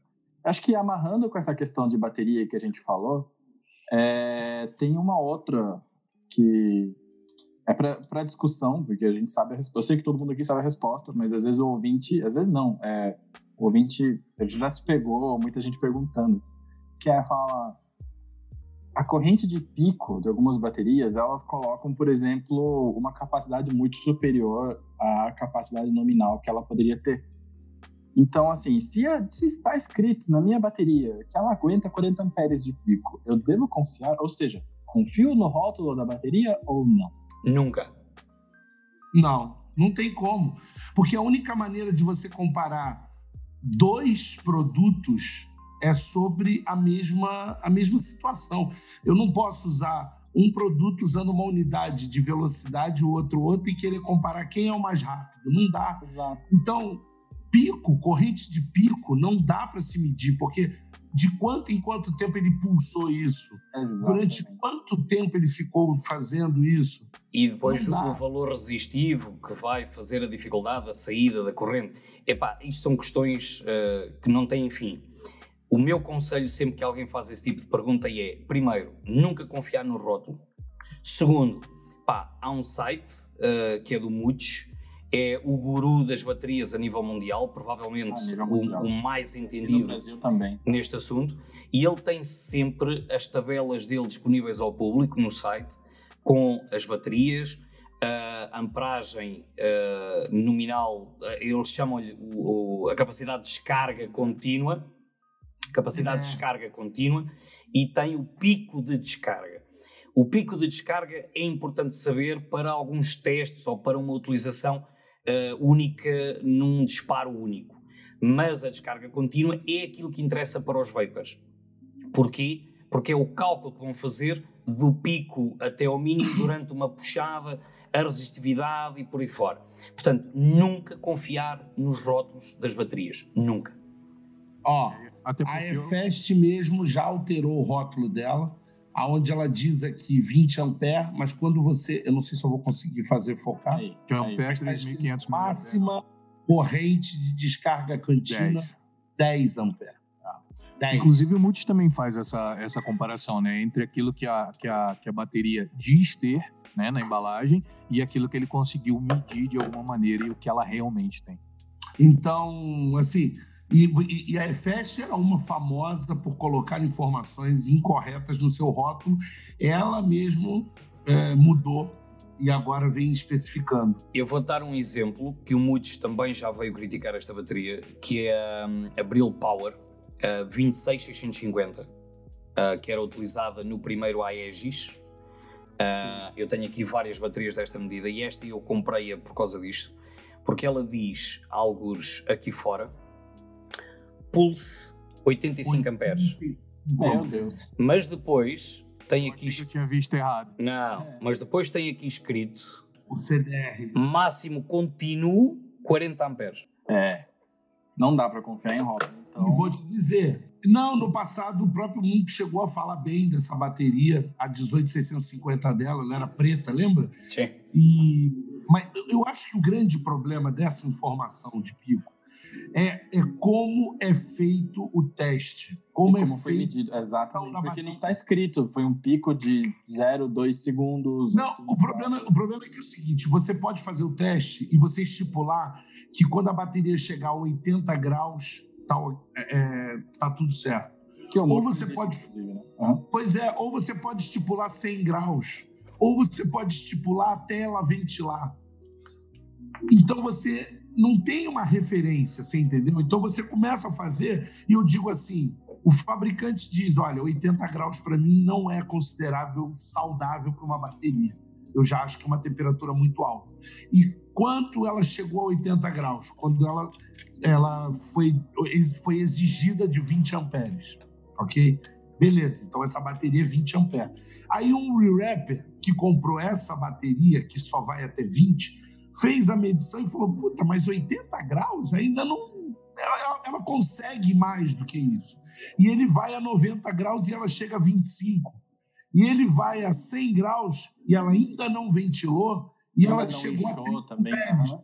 Exato. Aí ele pega e fala: olha, essa bateria não é 20, o fabricante está errado. Essa bateria é 30. E ele vai lá, anota. Então não é só a má índole do cara, é que. que é, como é que foi a, condição que ele é, estipulou é, e de limite. Qual foi o limite que ele impôs naquela bateria de temperatura? Exato. Porque, como a gente já falou, a limitação da bateria é temperatura. Até, e é por isso que as tabelas, os estudos e os ensaios do Moog, Moog são tão importantes, porque ele é um benchmark, né? ele é uma linha de padrão para o vape. né? Então ele faz assim, olha, independente do que o fabricante falou, para vape, para as condições seguras de um vape, é, de um cigarro eletrônico, essa bateria suporta isso e XYZ. Então, Muito bom. Ou seja. Não, o laboratório, o laboratório de teste dele é inacreditável. É ele está trabalhando só com isso, né? Durante muito tempo ele, ele sempre pediu apoio da comunidade, que ele queria não, só não, fazer não. isso. Antes disso, só tá fazendo isso. Antes disso, ele é um profissional, assim, o, o Miguel tem uma engenheiro e tal, elétrico, mas o Miguel tem uma um, dentro da engenharia elétrica ele tem um trabalho específico que é o que ele vem fazendo. Eu também tinha, era transmissão via satélite. É, o, o Munk era especializado em bateria. Ele é um engenheiro que é especializado em bateria. Dentro do emprego dele. Quando ele saiu, é, e ele continua, ele é um Ele é. É, é. Ele é vapor. Ele é. Por isso é que ele começou a dedicar-se às baterias do vaping. Exato. É, esse, todo esse lance de corrente e tudo mais, quando, me, quando alguém. Quando eu vou fazer uma explicação mais a fundo, eu sempre faço. A, geralmente o pessoal fala, ah, compara com água, compara com isso, mas eu não consigo comparar com essas coisas porque são conceitos que são muito internos. Miguel, esse, esse é o problema nas minhas reviews, por exemplo, que eu faço testes aos mods uh, do osciloscópio com a disponibilidade de saída, de acordo com as resistências, como é que ele se comporta, como é que ele não se comporta. E a, a, forma de explicar isto num vídeo para o vapor comum que não tem conhecimentos de eletrónica ou de, de eletricidade tem de ser feito de uma forma simples, mas que a pessoa consiga perceber qual é realmente a intenção daqueles testes. Agora, o grande problema é, uh, para aquelas pessoas uh, que percebem do assunto, a informação às vezes sabe pouco ou parece que é dita de uma forma muito simplista para o pormenor técnico que ela tem. Exatamente. Então eu sempre falo que corrente, ela é um efeito. Eu, eu, sei que ela é mais do que isso, eu sei que ela é uma grandeza e tudo mais, mas que corrente é um efeito que ela ele acontece com a presença da, da uma tensão e com um caminho, que no caso seria resistência, e ela não tem limites porque ela é um efeito, ela vai apenas depender dos outros dois fatores. Eu sei que existem outros limitadores. Né? Então, que todo esse papo que a gente tem de bateria, segurança, explosão e tudo mais, é porque às vezes esse efeito ele se torna incontrolável. Né? E. Era que eu me perdi o fio da meada aqui. Enfim às vezes o efeito ele se torna incontrolável. Então, é, como você está na tua mão, no teu equipamento, e essas baterias de vape, elas são muito, elas têm uma tecnologia muito alta. Toda vez que eu converso com algum outro engenheiro ou com outra pessoa que não conhece de vaping, e eu falo, essa Samsung 30T faz 35 amperes seguro, é sempre tipo, nossa senhora, 35 amperes é muita coisa. Né? Então a gente está na mão aqui, a gente tem na mão células de energia que seja são muito fortes, são muito poderosas e quando elas entram em, em quando acontece algum problema com elas, o problema é proporcional à sua capacidade. Então, baterias tem que sempre tomar muito cuidado. Como a gente falou aqui, não confia no rótulo, confia nos estudos, confia no pessoal, confia na comunidade. E lembrando anterior, carreguem sempre com supervisão e do, da maneira adequada, de preferência num carregador. Deixa eu mandar, vocês estão mandando mitos muito técnicos aqui, deixa eu mandar um mito do advogado agora. Força, um força. mito mais light, um mito né, mais tranquilo. Eu queria saber o seguinte, eu já vi isso algumas vezes. Atomizador dual coil dá mais sabor do que atomizador single coil? Depende. Depende do atomizador. Com certeza. Por isso que é o mito do advogado, porque a coisa que o advogado mais gosta de falar é depende. Depende, porque eu dou-te um exemplo. Uh, um dos atomizadores, um, um RDAs, por exemplo. Um dos RDAs, para mim até hoje, que melhor sabor me deu até hoje, é um single coil. Qual seria? O Ricardo. Para mim, é um dos melhores. E é um single coil. No entanto, tens atomizadores RDAs dual coil que mandam um sabor do caraças, mas depois temos que analisar quantidade de vapor, a resistência que usas, a potência que vais usar e o líquido que estás a usar de acordo com essa montagem toda. JB, uma dúvida intercontinental. Caraças e caralho é a mesma coisa? Não. uh... Caraças em Portugal? Uh... É como tu, é como a diferença entre porra em português e porra em brasileiro. Ah, eu também não sei qual é a diferença. Pronto. É que uh, nós hum, dizer caralho, dizer foda-se em português é um palavrão muito, muito forte. Ah, aqui não. Pronto. Dizer porra é como dizer foda-se, mas de uma forma mais menos, menos gravosa, uma forma mais simples, uma forma mais aqui, simpática. Aqui em Curitiba, eu moro em Curitiba atualmente, mas eu sou carioca. No Rio de Janeiro, porra é vírgula. Ah, aqui também. Não, Curitiba a galera ainda é um pouquinho mais classuda na maneira de falar. Ninguém fala mais palavrão. Ninguém fala mais palavrão do que carioca, meu irmão. Ah, não. Com certeza. Não, e nós quando dizemos. Nós quando dizemos. É muito boca suja, né? Nós quando. É, nós quando dizemos carago, caraças, é, são formas. São calões, mas que mais, não. Mais mas que não chegam a ser palavrão. É igual quando a gente fala bom pra caraca. Pra caraca. Yeah. Ok, obrigado, gente. Prossiga na sua explanação, já tá vendo. Então eu estava. Não, não. Ah, eu, eu, estava, é, eu estava a dizer que isto dos sabores em dual coil ou single coil é tudo muito relativo. Uh, tu tens dispositivos. Eu, vou-te dar mais um exemplo. Um atabacado com notas doces. Nunca na vida tu vais ter um bom sabor com um atabacado com notas doces num direto ao pulmão, seja ele single coil ou dual coil. Nunca.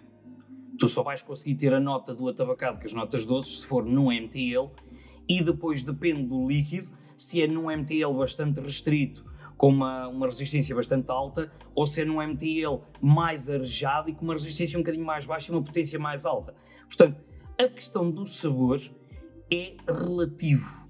Uh, é, é, é de tal forma impreciso que ninguém em consciência te pode dizer este RTA tem o melhor sabor do mundo. Nunca. Porque ele tem que comparar com RTAs da mesma gama.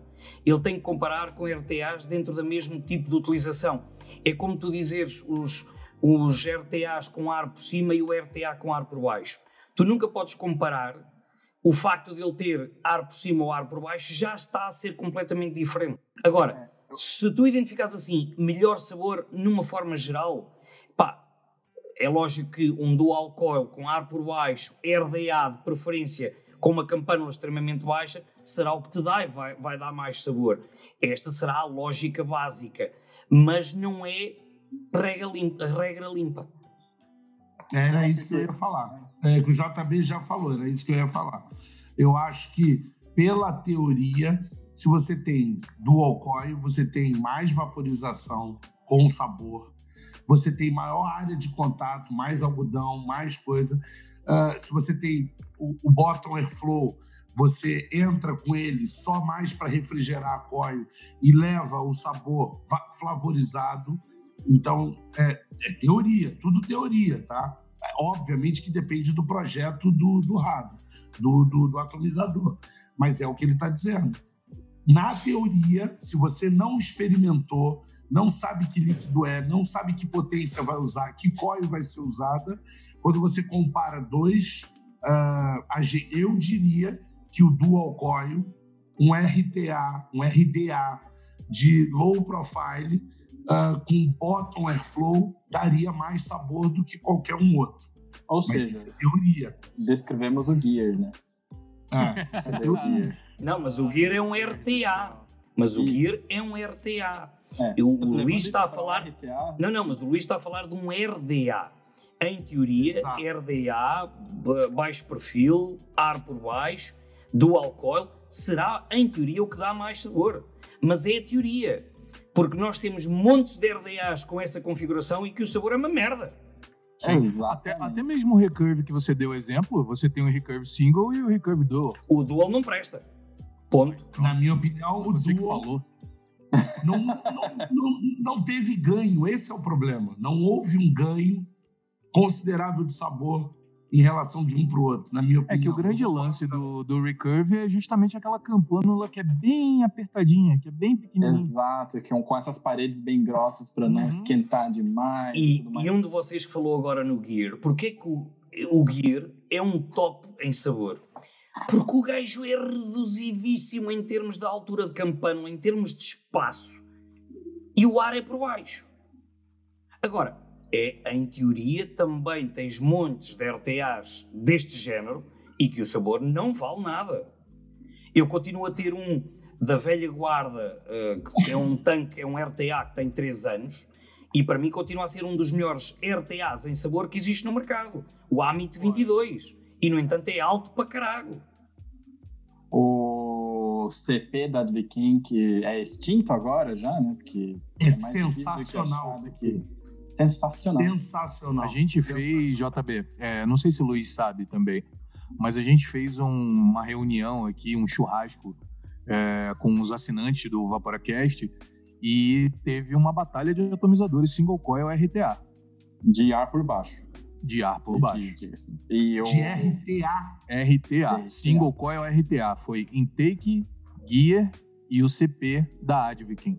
E Porque, o CP da Advikin ganhou. Bateu claro. o intake, né? Claro. Por mais que ele entre por cima, ele tem aquele tubinho que ele direciona para baixo o ar, né? Então, para todos os efeitos, eu, ele é eu, ar por baixo, né? Eu não consigo entender porque esse produto não vendeu.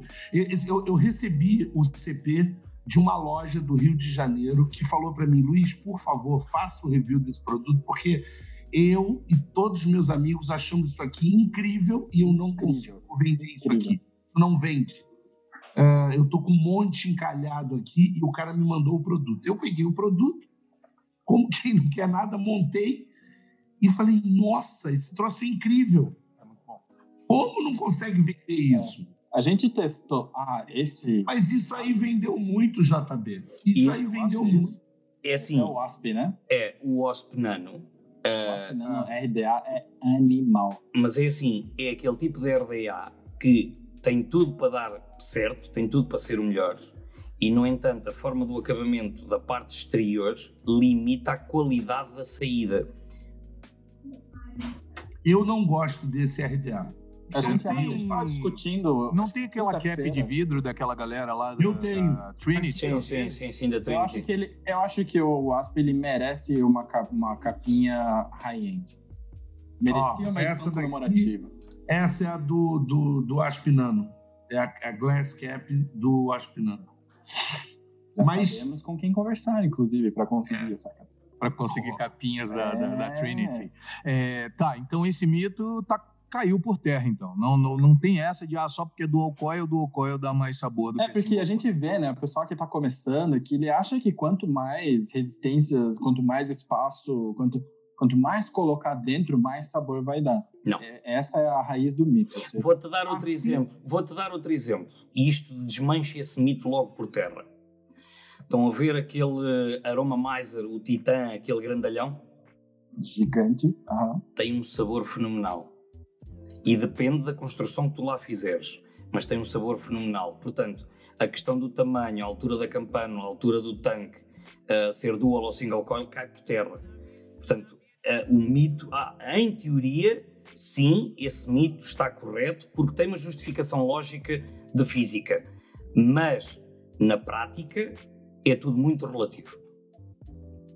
Não, um outro mito, ainda falando sobre isso, que eu ouvi, inclusive de, de vapers que estão há, há, um bom tempo, uh, é que MTL não dá sabor. Ah, depois que eu experimentei, eu mudei de ideia. Eu não sou. Todo mundo que ideia. fala isso, eu mando provar o Freze agora. Eu não sou... já me falou de um outro aí que tá vindo que é bacana, hein? É, eu não sou fã de MTL, não sou fã, e eu acho que MTL funciona muito bem para tabaco. E por isso vocês usam muito, que vocês usam tabaco pra caramba, todos aí que estão aí. Eu sou fruta. Mas, sou fruta mas eu jamais vou falar uma bobagem dessa. Dizer que MTL não dá sabor é maluco o cara que falar um negócio desse. Eu... E, e, não uma. Eu ouvi Coil Maker, cara que produz coil, que tenta, que estuda, que olha, que vê, que já experimentou um monte. Tá? Dizer, eu nunca vou usar um MTL porque MTL não dá sabor.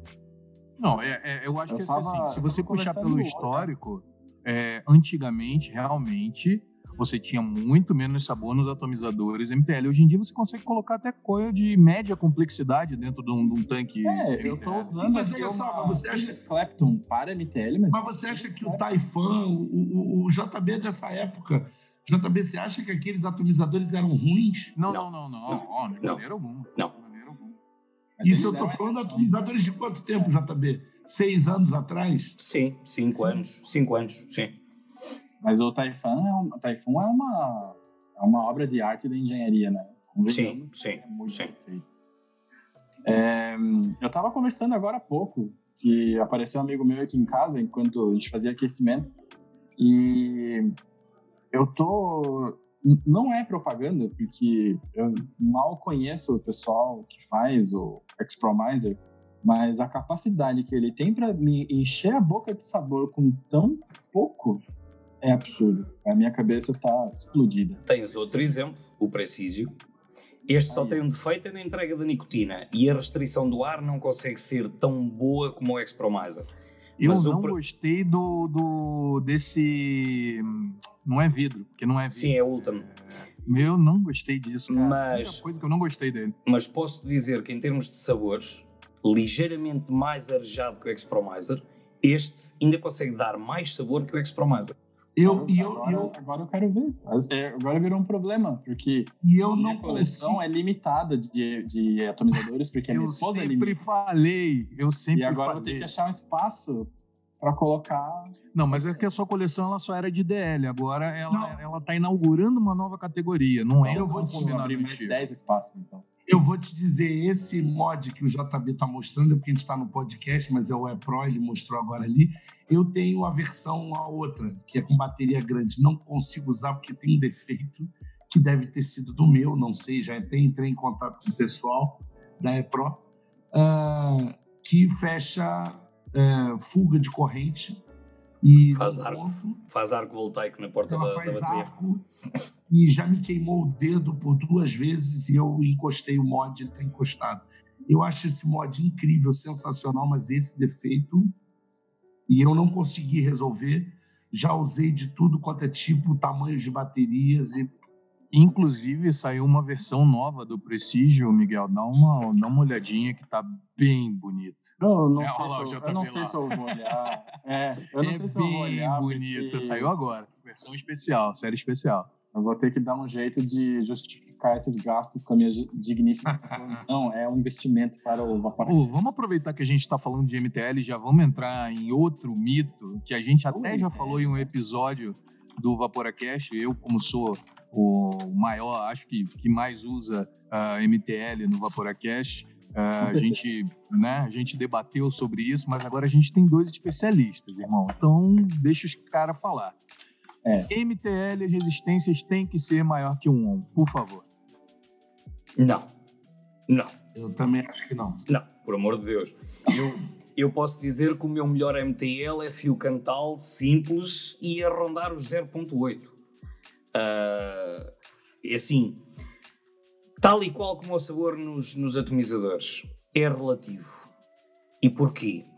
Porque tens a questão, a resistividade tem que estar diretamente ligada ao valor da potência de energia que tu lhe vais debitar. Primeiro ponto. Segundo ponto, tem a ver com o líquido que vais utilizar. Terceiro ponto, tem a ver com o ar que tu vais deixar passar para arrefecer a resistência e para te trazer o vapor até à boca. Quarto ponto, tem a ver com o teu gosto pessoal em termos de temperatura e volume de vapor. Porque tu consegues ter num MTL uma resistência um bocadinho mais baixa, se meteres um micro Clapton, por exemplo, e teres uma resistência mais baixa, uma produção de vapor mais volumosa, mais densa, uma temperatura de vapor mais alta, mas no entanto vais-lhe dar um bocadinho mais de ar e vais ter mais vapor em termos de puxada. É lógico, se tu quiseres. E depois tem aqui outra questão, que é a, a- a poupança no gasto de bateria, a poupança eh, no consumo do líquido. Tem aqui montes de questões que vão estar aqui em cima da mesa. Agora, não há limitação eh, em termos de utilização, se- por ser MTL especificamente, não há nenhuma limitação na quantidade eh, da resistividade que tu vais utilizar. É tudo uma questão de gosto pessoal. E a resistividade do próprio material mesmo. né? Também, Que também. Aço Ah. é muito, muito menor as leituras do que nicrômio, por exemplo.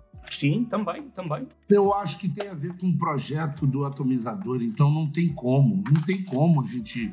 Além do gosto pessoal, porque o atomizador tem o caráter do gosto pessoal, eu acho que o mod tem características técnicas que você consegue, com- usando um osciloscópio, usando instrumentos, você dizer. E mesmo ele ainda tem coisas pessoais, tá? Como a pegada, o peso e outras coisas. Mas você consegue dizer, não, esse cara é melhor do que esse, ou esse cara ah, vai funcionar melhor nessa situação do que nessa e tal. Com relação ao atomizador, é muito complicado, muito complicado. Porque tem um gosto pessoal. Tem um, um para mim, um dos melhores RTAs, o JB, por exemplo, não gostou, pô. E eu acho ele sensacional. Então, Unity. Tem, tem uma questão de gosto pessoal, entendeu? Na, na Qual coisa do que o JB não gostou? O Unity? o Unity. O JB não gostou. É, para mim, essa lenda, esse mito do, ah, da coil para MTL, que tem que ser maior do que um ON, para mim, na minha opinião, ela vem do, do mod mecânico. 18.350 Mod mecânico. Sim. Fala mais pertinho. Desculpa, 18350 do mod mecânico. Isso. Porque ela acaba. Olha, Miguel, o JB, Olha tipo, lá. olha, o O JB de sacanagem. colocou aqui o prestígio na tela. Agora, esse, Esse o atomizador. esse Muito atomizador, bonito. como, como a maioria dos MTLs desse nível, não é barato. Não, mas não é muito caro, não. Não, não. Não é muito caro. Não, é não. 50 É caro dólares, também. 40 dólares. Luís, este é uma criação da Fumitec eh, do género high-end, mas eh, low price. Ah, tá. Porque Quantos Fumitec dinheiros estamos tem falando? Aquele que 40, tinha, um- 50 dólares. aquele que tinha um, um- Como é que é aquele negócio de embarcação? Tinha um Fumitec timãozinho é- lá. O Mitec quem fazia o Dragon Ball RTA. Yeah. Isso. E fazia esse que eu tô tentando lembrar o nome, que tinha um timãozinho na, na face, por dentro do tanque. Tinha feito um timãozinho lá. Não lembro. Eu nunca vi, não, Luiz. Mas então, É. continuando, para mim o mito ele vem da época de que os mods eram mecânicos na sua maioria, de que você tinha que fazer uma coil de um on ou um pouquinho acima ou muito por volta disso para você ter uma potência de saída Sim. de menos de 20 A, a, a E Times esse mito, para mim, ele se pro- pro- propagou até hoje, na qual não interessa muito a resistência você coloca, você aperta o botão para baixo. e- Olha lá. quanto que tá batendo aí, JB? 0,79, 16 watts. Eu também, eu também tô de MTL, ó. Ó, MTL. O meu tá Eu- aqui oito. 0,85. Eu tô com Ah, 0,68 e. Olha lá, 0,80. Eu tô igual o JB, ó. A Times Vape lançou um mod mecânico recentemente que é de bateria 18350, ele é mecânico mesmo e tem gravado no- na, em cima do mod não utilizar coils abaixo de 1 ohm. E é justamente o que o Miguel tá falando, né? É justamente porque a gente sabe que baterias 18350, elas vão chegar ali a o lá, 9 JB. amperes, né? Alguma coisa assim. E para você poder fazer o controle, né, disso. Mas se você não tá usando um mod mecânico, realmente não faz o menor Olha lá, sentido. O JB montou uma 18350, porque no podcast a gente não tá vendo, mas olha lá. E- É, isso, a gente tá falando bastante que no podcast não tá vendo, no podcast não tá vendo.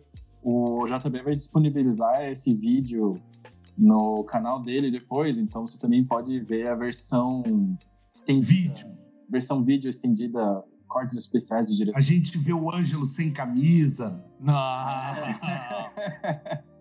não né? Não, É, a última vez que eu fui gravar, o Ângelo tava de cueca. Eu, eu tirei uma foto. Então, Porra, mas isso não precisa ir Vocês pro ar. Você não precisa viram. falar esse tipo de coisa. Ah, é igual o Jornal Nacional. O Jornal Nacional, que o apresentador... Vocês, vocês lembram. Aqui, ó. Aqui, ó. Você- Eu não tô vestido de advogado hoje. Você- vocês lembrem-se de uma coisa: o Miguel vai fazer cortes e recortes para o podcast, mas eu posso pôr esta merda integral. É, último mito? Último mito da noite. Ou do dia, porque podcast não tem horário, né? Eu quase fiz uma Ah, dieta. viu? Mas eu sempre falo, boa noite, pessoal. Não é noite, é qualquer hora. É, o valor da resistência da coil é, va- Mas de volta. O valor de resistência da coil é fator determinante para a potência? Ou seja, para toda coil, por exemplo, de 0,20 ohms, terei que colocar a mesma potência? É aquilo que o Luiz sempre fala. Olha, quanto que eu uso de potência nessa coil? Pela última vez, Luiz. Última vez. Agora, pro, agora para os ouvintes do Vaporacast. Como se fosse, né? Mas é a última vez. Não, é. Não é a última tem. vez dessa semana, vai. É a última vez É a última vez dessa semana. Que é que eu sábado, que eu vou inclusive, responder e continuo respondendo. Mas ah, não, não tem como, porque existe um, um- um caráter aí. Claro, a gente sabe que tem uma faixa. Se você for muito além, você vai danificar a tua corre. E se você for muito abaixo, ela praticamente não vai funcionar. Você não vai tirar sabor, você não vai. Isso é uma coisa que eu vejo um erro muito grande. É, eu, eu vou dar um exemplo sobre esse mesmo assunto. Eu fui fazer uma degustação de líquido e eu estava com o meu aparelho. E, e aí uma pessoa montou um RDA. Ele usou a coil que tinha lá e era um dual coil e ficou com 0.10 ohms. E eu falei para ele na mesma hora, eu falei, você vai ter que botar muita potência aí. E ele era um usuário meio inexperiente. E ele falou assim, mas muito? Eu falei, claro. Você quer ver uma coisa? Isso daqui é para você evaporar 180 watts. E ele falou assim, não, não tem como, eu não vou conseguir. Eu não consigo evaporar nessa potência. Eu falei assim, não, não é você que não. É a coil que diz isso. E aí nós botamos 150 watts, ele provou, ele falou, nossa, mas está muito frio. Eu falei, claro, você está com 0.1 ohms, não, não tem como. E aí ele subiu mais a potência e ele ficou evaporando a 180 watts. Daí ele E evaporou aí- por 5 minutos porque a bateria acabou. Exato. Não, a bateria segurou porque era um modo de 220, então, com duas baterias 21700, mas ele conseguiu de boa. E aí o que aconteceu? Chegaram pessoas e o aparelho estava em cima da mesa para as pessoas experimentarem. Absolutamente todas as pessoas que chegaram lá pegaram o aparelho e falaram: de jeito nenhum eu vou mexer nisso aqui, isso está com 180 watts, eu vou me queimar todo. Eu falei: não vai, isso está frio, frio, frio. E o cara experimentava e falava: gente, eu nunca usei isso numa coisa dessa. Eu falei: porque você não usa uma coia de valor tão baixo assim. Então, claro, é, sabe, é- é um erro das pessoas essa, essa coisa da potência, ah, que tem que ter uma potência. Eles acham que existe um ajuste correto. É, Como se fosse uma tabela, né? Como se fosse um gráfico. é, uma tabela perfeita que você. Eles pensam isso. O usuário fala: olha, eu comprei meu aparelho, minha coil é 0,8, eu tenho que colocar quanto? 39,2 ou 39,3? Não, Eu, é, é gosto. eu, eu costumo acrescentar, quando eu também recebo essa pergunta muitas vezes, eh, como é lógico, eh, quem faz o que nós fazemos acaba por ser bombardeado com as mesmas perguntas, vezes sem conta. Sim. Uh, eu, eu costumo dar, primeiro, uma justificação para não utilizar a mesma potência para o mesmo valor de resistência sempre. Porquê? Depende do ar que vai estar a passar. Porque uh, tu podes estar a utilizar uma resistência de 0,20 com muito pouco ar e vais utilizar, uh, vá, vamos falar hipoteticamente, a 50 watts. E a seguir, num atomiz- no mesmo atomizador, abres-lhe o ar totalmente, continua a ser uma resistência de 0,20, mas a seguir já vai ter, vais ter que lhe dar mais 10 ou 20 watts para conseguir compensar a passagem do ar ah, para aquilo que tu estás a puxar. Isto é a primeira questão sobre o mito de utilizar a mesma potência para o mesmo valor resistivo. Depende do atomizador, depende do líquido, depende do ar, depende da pessoa, depende de muita coisa. Agora, quando me perguntam assim, então qual a potência ideal para usar com uma determinada resistência? Esta é que é a pergunta que nós temos que responder. E tem que ser sempre a resposta de acordo com o gosto pessoal individual. Mas como é que eles vão atingir, como é que eles vão chegar a esse valor individual e ideal para ele? O conselho que eu costumo dar é sempre este. Se o teu modo tiver no visor a leitura em volts, ou seja, tu selecionas a potência. Por exemplo, eu estou aqui neste uh, Aegis com um MTL com uma resistência de 0,79 a 16 watts e o modo diz-me que está a 3.54 volts.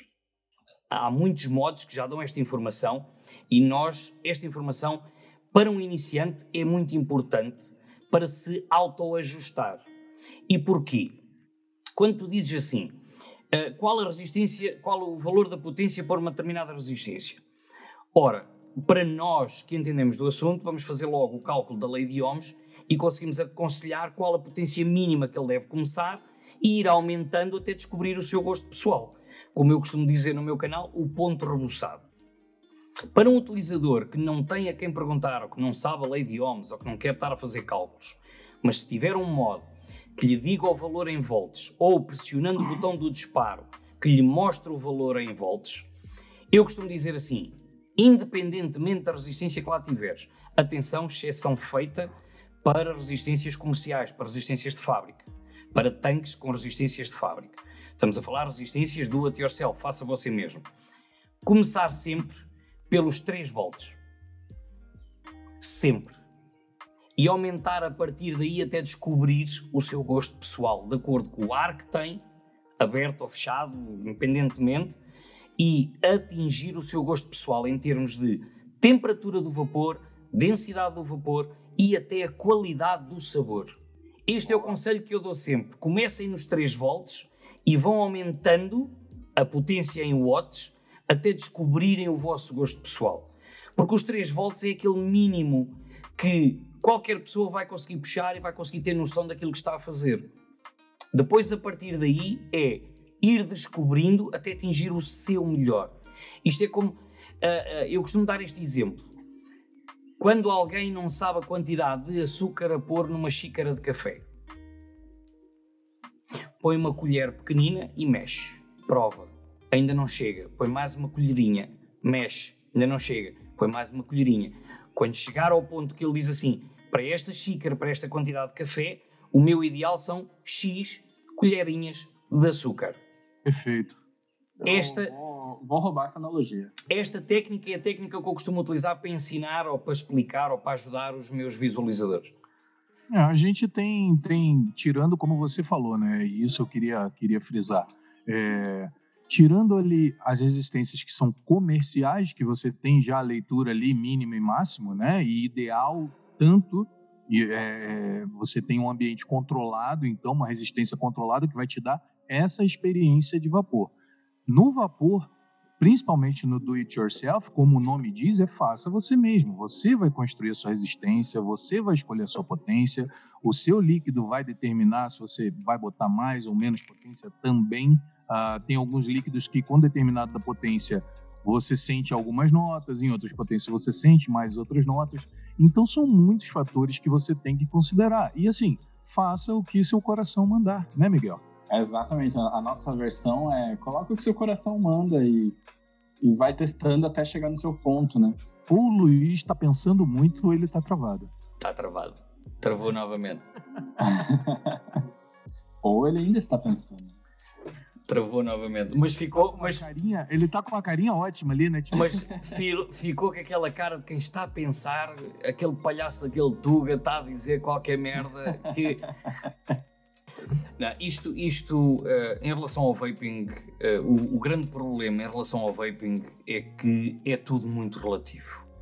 É tudo muito ok, temos muita coisa que estamos limitados Uh, quer pela lei de ohms, quer pela disponibilidade das baterias, quer pela disponibilidade do mod, quer pela disponibilidade do atomizador, quer pela disponibilidade do fio, quer inclusive pelo próprio líquido, temos sempre muitas limitações que vão estar a confinar todas as possibilidades. Mas, no fim de tudo, aquilo que mais vai uh, diminuir a relativização de toda esta problemática de como fazer, o que fazer e o melhor a fazer é sempre o gosto individual. Porque não há duas pessoas iguais. Não há duas pessoas iguais. Eu recebo aqui montes de amigos aqui em casa, aqui no estúdio, e uh, o, o mesmo dispositivo não é o ideal para todos. O mesmo, a mesma restrição de ar não é o ideal para todos. A mesma potência naquela resistência, naquela restrição de ar, não é ideal para todos. Portanto, tem que haver sempre aqui uma pesquisa da própria pessoa de ter a coragem, dentro dos limites de segurança, e isto é muito importante frisar sempre, ter sempre a noção dos limites de segurança, porque o vaping é seguro desde que não se ultrapasse os limites de segurança, Um, mas cada pessoa tem que procurar o seu ponto rebuçado, o seu grau de açúcar no café ideal para o seu gosto pessoal. Exatamente. É, a parte do mito, a gente chamou isso de mito porque, é, na minha concepção, do jeito que eu entendo as coisas, é que a gente está, como vapor, e como vape mesmo, no geral, a gente está muito amarrado à lei de Ohm. Então a gente costuma achar que só porque tem um valor de certa resistência, tantos ohms, que aquela potência ela tem que ser fixa como aconteceria num modo mecânico. É porque mesmo no, mesmo no modo mecânico não é assim. Exatamente.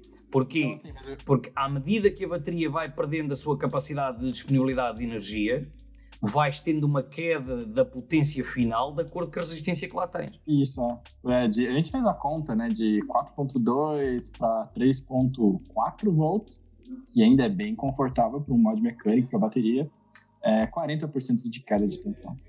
É, mais ou menos por aí, eu faço essa conta depois. Mas é, já no modo, no mod regulado, é, na minha concepção, é, o que importa mais não é nem exatamente a lei de Ohm, porque a lei de Ohm a gente calcula muito para saber os limites de segurança. Né? Limite de segurança da bateria, limite de segurança, enfim, os contatos. Contatos a gente nem calcula, geralmente bateria mesmo. Agora, quando a gente está num mod regulado, no qual a gente tem controle se sobe ou abaixa a potência, quem manda mais é a massa da coil. Então, se a coil, né, se a resistência ela é muito maçuda, muito grande, ela naturalmente vai precisar de mais energia, mais corrente para esquentar ela. Então, é, o, a dica que você passou, né, de começar em 3 volts, de colocar uma potência mais baixa e ir subindo e até o seu ponto ideal, ela vai variar muito de acordo com a massa da coil que você colocou. Você colocou uma coil lá de quatro núcleos e super enrolada e tudo mais, ela naturalmente vai precisar de mais energia. Eu, eu, eu dou-te eu dou eu dou o exemplo, por exemplo, que eu tenho aqui neste Skonker com um RDA Dual Coil. Está com uma resistência de 0,20, inclusive o exemplo que tu deste. Um, com o líquido que está e com o ar da maneira como está, eu posso utilizar a 100 watts e ele está para mim satisfatório. E mesmo assim, se lhe desse mais 10 ou 20 watts, não se perdia nada. No entanto, o ideal para um vapor normal andaria a rondar os 65, 70 watts. É, Portanto, é muito...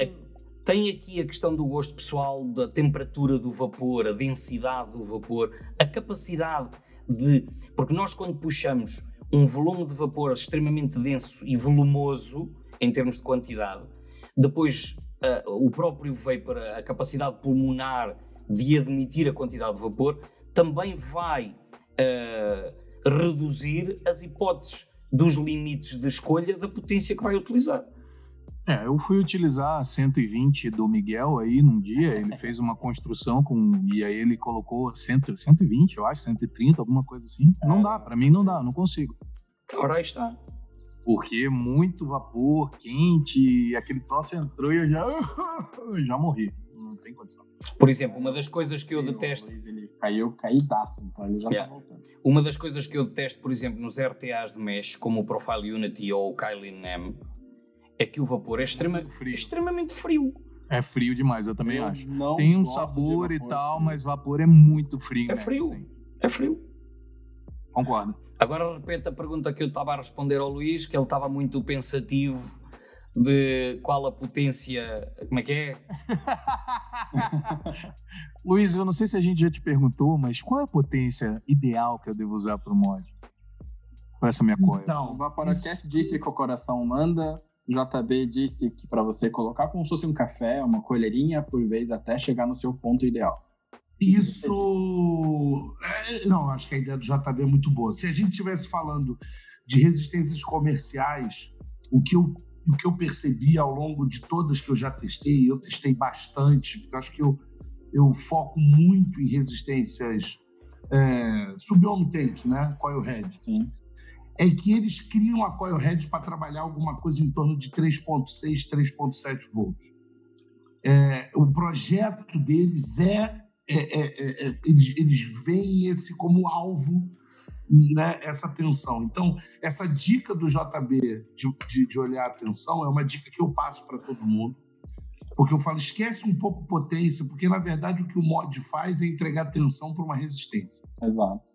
Isso vai gerar uma potência. Exato. Mas o que ele faz é controlar a tensão. Então pensa só em tensão é, que está sendo entregue para a tua resistência.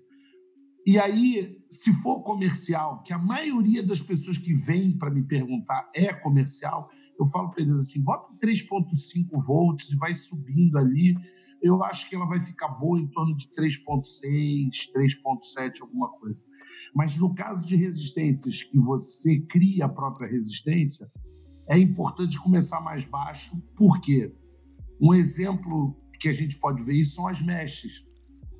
A mesh precisa de muito menos energia, porque ela não tem massa. O ramp-up é muito rápido. Exato. Então, é, não dá, não dá para. Aliás, esse é um, é, um, é um ponto que a gente pode bater. Que a, se você usa um, um, um, RTA, um RDA de mesh, como o Kylin M, ou como o Profile Unity, ou qualquer um desses aí, você vai reparar que 0,15 ohms era para você estar tá usando o dobro de potência do que você usa. Ou seja, é muito eficiente. Né? É muito eficiente, mas em compensação tem um problema que é o que o JB reclama sempre. O vapor é mais frio. Pois é, mas em coil head de mesh a gente não tem esse problema de vapor frio, né? Eu também não consigo mas é entender ela é uma é a construção diferença. muito diferente, né?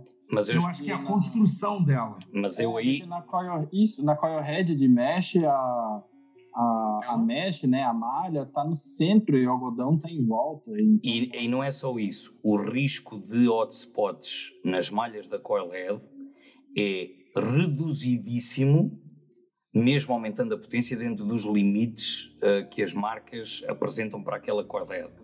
Agora, eh, na mesh em RTA, o risco de criar um hotspot por secura de líquido, por eh, falha do contacto do algodão com a própria mesh ou de, uma de um próprio ponto que é de calor dentro da própria mesh é muito mais elevado. É. Isto, é- o exemplo que o Luís estava a dar é o exemplo que eu costumo dar, por exemplo, eh, na diferença de potências para o mesmo valor resistivo entre diferentes tipos de metais. O aço inox, o nicrómio e o cantal, por exemplo. A- a- o mesmo valor resistivo nestes três tipos de metais, tu se tiveres uma resistência de 0,20 em cantal, 0,20 em aço inox e 0,20 em nicrómio, não vais utilizar a mesma potência nas três. Exatamente. Exatamente. E isso tem a ver com uma coisa chamada ramp-up, que é o. Isso ajuda também. É a velocidade, é- a velocidade, a velocidade de, de- passagem da corrente. Dela se aquecer e dela depois se esfriar. Exato, né? porque O cada material tem um calor específico diferente e precisa de menos unidades de calor para aquecer ou para resfriar. É o heat capacity e o heat flux. Isso é, isso E- é dado em eficiência. E, em resistência de materiais, Miguel, na faculdade? e, é- e em vaping, e em vaping, isso é conhecido pelo TCR. O, coe- o teor, o, o coeficiente resistivo, o teor de coeficiente resistivo de cada tipo de metal. Por isso é que no modo temperatura, cada metal tem um valor específico que tem a ver com o coeficiente da resistividade do material para a, a passagem da corrente e o atingir uma certa determinada temperatura.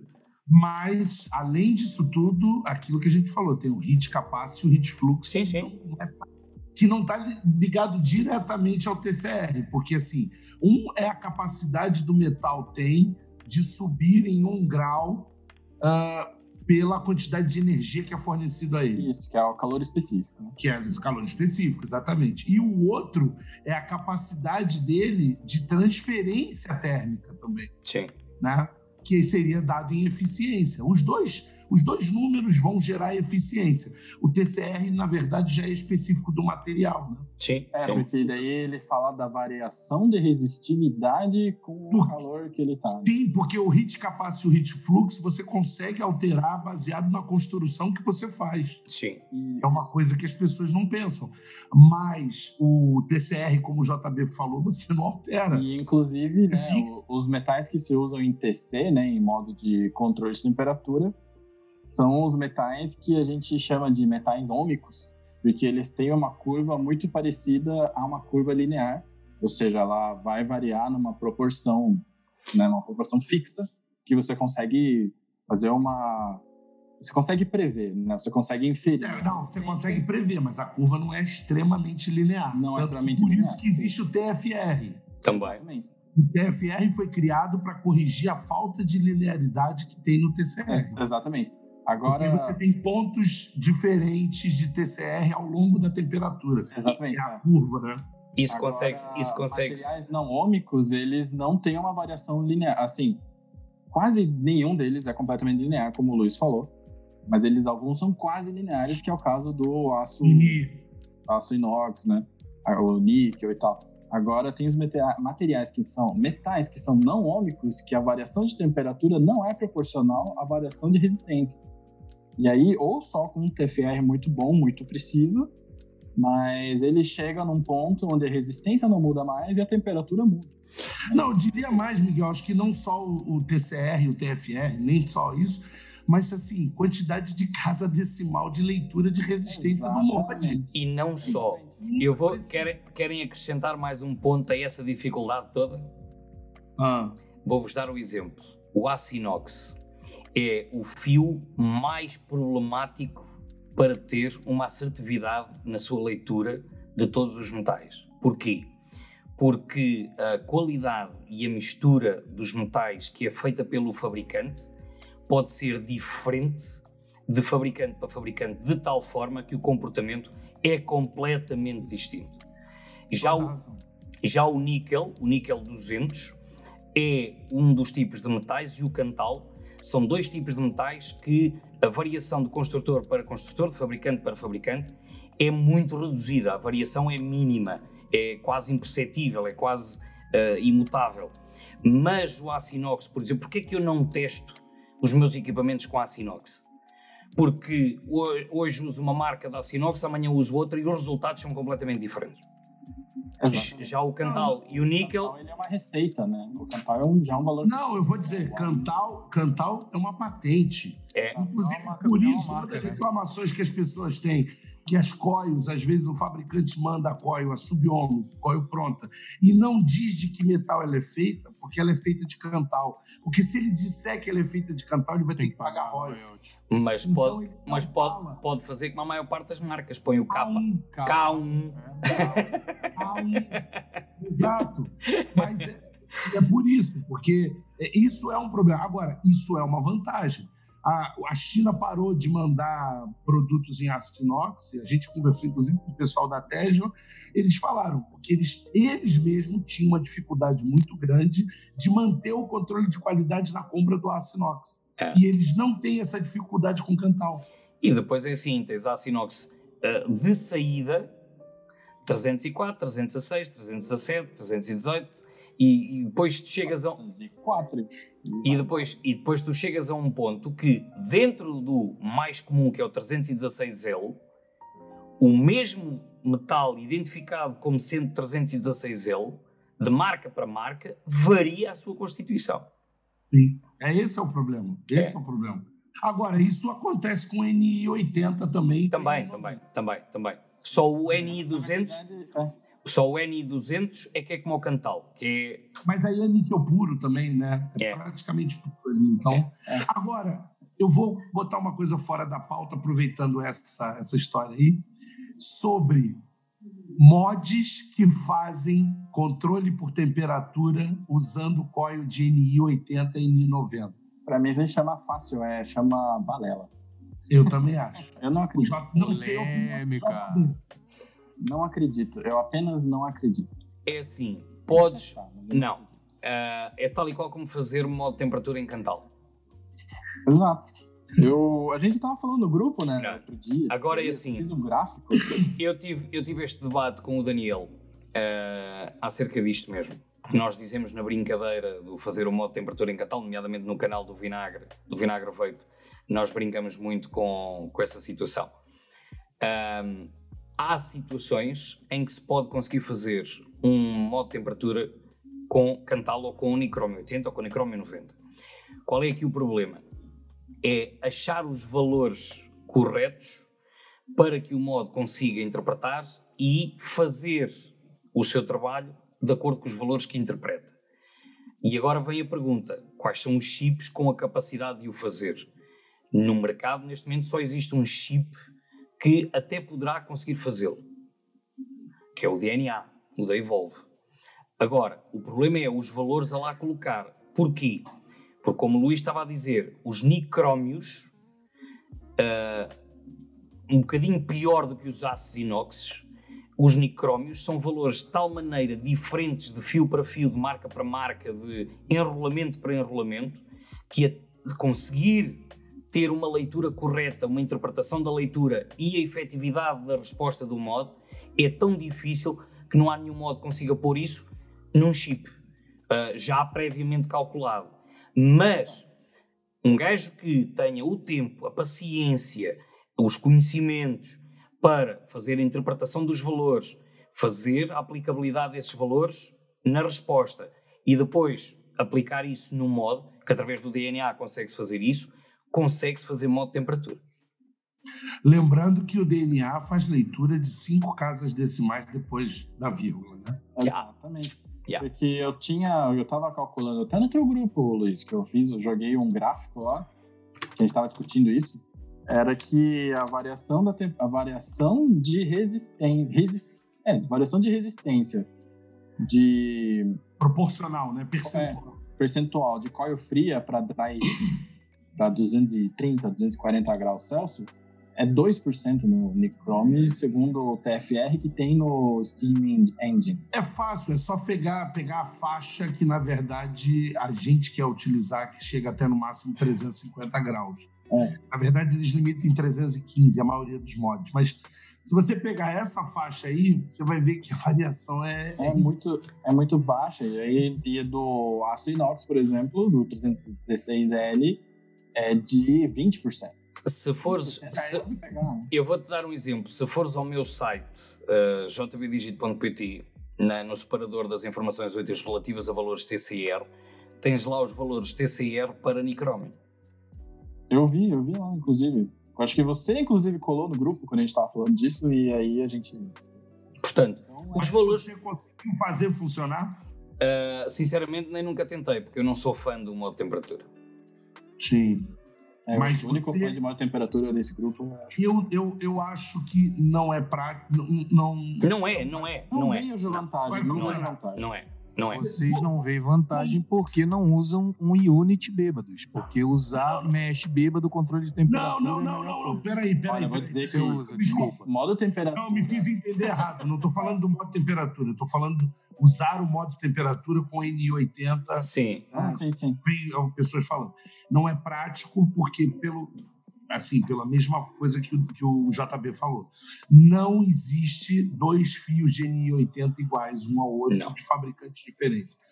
E aí, por conta disso, e pela. E, e aí, apoiando pelo que o Miguel falou, pela como o percentual de variação é muito pequeno dentro da faixa dos 25 aos 315 graus, é muito difícil que você consiga acertar isso. E quando você conseguir acertar depois de perder um tempo enorme, Vai no próximo que você usar, ele está totalmente errado.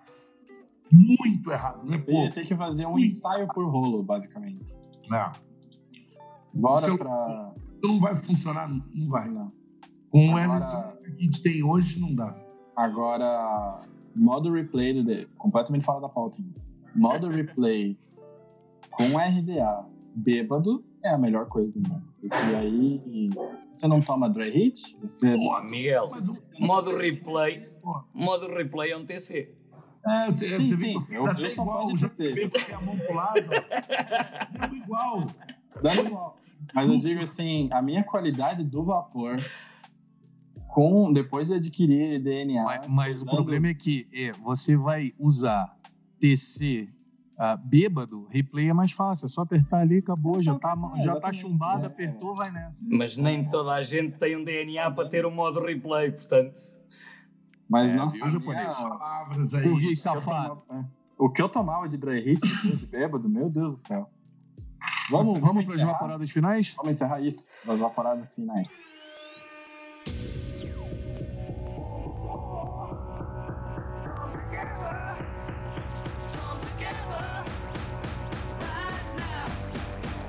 Vaporadas. finais.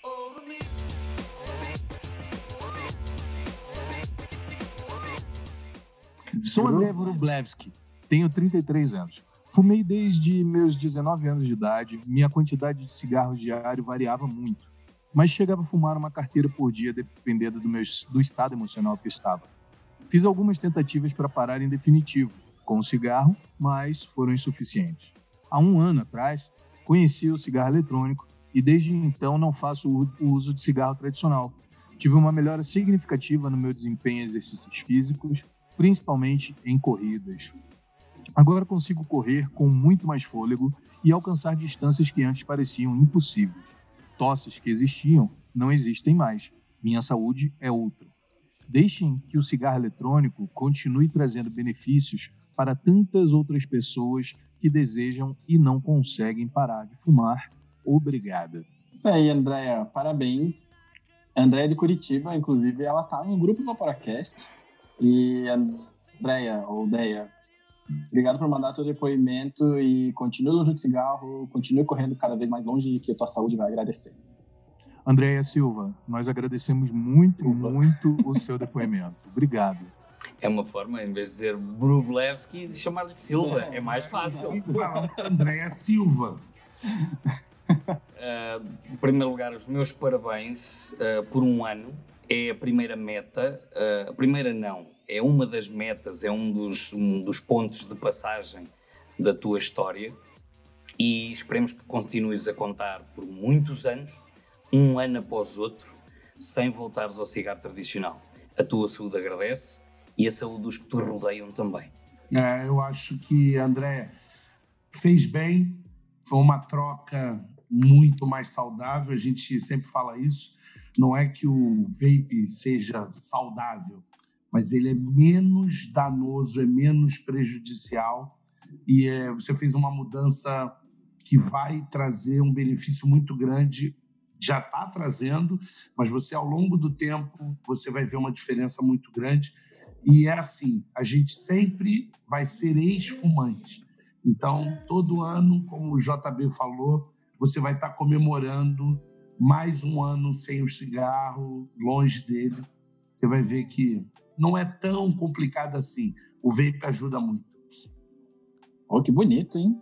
É, JB e Luizão, digam pra gente, antes de encerrar o episódio, onde é que a gente acha vocês? Façam seus momentinhos. Cabazes. Uh, pá, JB Digit, se procurarem no Google encontram tudo: Instagram, Twitter, Facebook, YouTube, Tumblr, Pinterest, encontram essa merda toda. Uh, maneira mais fácil: jbdigit.pt, www.jbdigit.pt ou então no YouTube JBDigit. É a forma mais fácil de me encontrar. Uh, subscrevam, sigam os vídeos. Uh, os meus vídeos são sempre longos para caraças, grandes para caraças, mas a vantagem do YouTube é que vocês podem passar à frente e passar aquelas partes mais técnicas, mais chatas, mais secantes e passarem só para a apresentação do produto ou passarem só para as conclusões finais e ficam com uma ideia se vale a pena comprar o produto ou não, porque uh, o, meu, o meu foco principal no meu canal do YouTube é avaliar se o produto faz aquilo que diz fazer e se vale a pena, do ponto de vista do consumidor, comprar de acordo com a intenção que a pessoa tem em ter aquele produto. Porque muitas vezes muita gente é enganada ao comprar um produto que pensa que é bom ou que vai satisfazer a sua vontade num certo e determinado ponto de vista e o produto não tem nada a ver com aquilo que a pessoa quer. E então o canal serve basicamente para esclarecer, ensinar a trabalhar a modos que têm menus complicados, que têm menus uh, filhos da mãe e que os manuais de instruções vêm uh, extremamente básicos, uh, e então os meus vídeos servem para tudo isso. Portanto, apareçam, façam uma visita, digam um olá, comentem nos vídeos, que eu terei todo o gosto em responder às vossas dúvidas e acompanhar a vossa evolução naquilo que vem nos prolongar mais uns anos de vida. E o que eu acho bacana no canal do, do YouTube do JB é que ele sempre coloca as coisas de uma maneira muito sincera e muito importante. É a minha opinião. Ele tem até um disclaimerzinho, né, JB? Sim. Quando passa lá no final, ele sempre fala: olha, isso aqui é bom para mim, é a minha opinião. Como é que funcionou para mim? Qual era a expectativa que eu tinha sobre esse produto? E ele sempre coloca as coisas dessa maneira. Sim, sim, sim. Luizão, meu parceiro, meu conterrâneo. Então, o meu você vai achar no Vapers Brasil. Não vai ter tantas opções assim, porque o JB está em todas as mídias que existem. É, o meu vai estar tá no YouTube, no Instagram, são as duas mídias que eu foco mais. Eu, inclusive, tenho pedido para que as pessoas direcionem as perguntas no direct do Instagram, porque a ferramenta para responder é mais fácil lá. Eu consigo responder de forma mais ágil uh, as perguntas das pessoas. É, mas procurem assistir os vídeos no YouTube para não ter perguntas que já foram respondidas nos vídeos. E agora ouviu o podcast, né? Exatamente, exatamente. Escuta aqui, vê lá e depois faz a pergunta, né? Mas é, eu vai ter lá no canal. O canal estava parado um tempo, eu vou voltar agora a produzir vídeos, é por conta da mudança que eu tive. Eu me mudei, hoje em dia eu estou morando no Paraguai, para quem não sabe, e foi meio complicado, ainda está sendo, estou numa adaptação de um outro país, mas a gente vai voltar as coisas ao normal e faço das palavras do JB as minhas também, porque assim, a ideia, além de tirar dúvida de vocês, é tentar passar a minha opinião, eu acho que como reviewer, eu acho que isso é importante, do que eu acho sobre o produto. É a minha opinião. Então, eu não vou me influenciar pelo mercado como um atomizador que todo mundo está dizendo que é bom, eu vou dizer que ele é bom. Não, se eu achar que ele é ruim, eu vou dizer que ele é ruim. Então, é isso que você vai poder ter acesso lá no canal. Material de review sobre produto e informação, também como do JB, vídeos grandes também, porque eu acho que review pequeno falta informação. São muito bons para você só conhecer o produto, mas se você quiser realmente saber sobre o produto, esse review não tem jeito, ele tem que ser grande, infelizmente. Bom, eu, eu gostaria de particularmente agradecer aos dois, porque eu, inclusive, um dos motivos que eu parei de fumar foi por causa do Luiz, né? No YouTube. Foi um dos primeiros youtubers que, que eu vi, procurei informação em português, li muita coisa e aí depois no YouTube acabei encontrando o Luiz lá e vi alguns vídeos dele. Eu sou muito grato e, cara, que prazer, né? Agora poder conversar com ele. E da mesma maneira, JB, né? É, apesar de, de, da gente ter muita informação em inglês, eu, eu não tenho problema, eu vejo os vídeos em inglês, eu acho que, não sei, fala melhor ao coração, né? Eu acho que a gente acompanhar os youtubers da, da, da nossa língua, né? Então, Empatia, né? É, exatamente. É, é, é aquele detalhezinho que às vezes o, o, a língua deles não consegue alcançar, como, por exemplo, a palavra saudade que só tem na nossa língua, né? Então a gente tem o nosso próprio tempero, nossa própria maneira de, de se expressar e de passar coisas. Então eu queria deixar para vocês, primeiramente, as minhas palavras de admiração e, em segundo lugar, de incentivo, porque para mim todos os dois foram bem importantes. Então continuem um bom trabalho. Muito obrigado. Obrigado nós, Ângelo, por todo o apoio e por essas palavras. Obrigado. E, bom, é isso aí. Então, a gente vai encerrar o Vaporacast de hoje, dessa semana. Semana que vem tem mais. Obrigado a esses dois gigantes que acompanharam com a gente, porque é, respeito... Eu não vou repetir toda a frase do Ângelo, porque eu me sinto de uma maneira bem similar, mas são gigantes que a gente tem muito respeito e que a gente, como Vapor, como pessoa, a gente é fã. E muito obrigado mesmo, é, é uma grande honra ter, poder ter batido esse papo com vocês. E semana que vem tem mais. Então, até lá, Vaporacasters. Valeu, até lá. Tchau. Tchau. Até lá. Tchau, tchau, pessoal.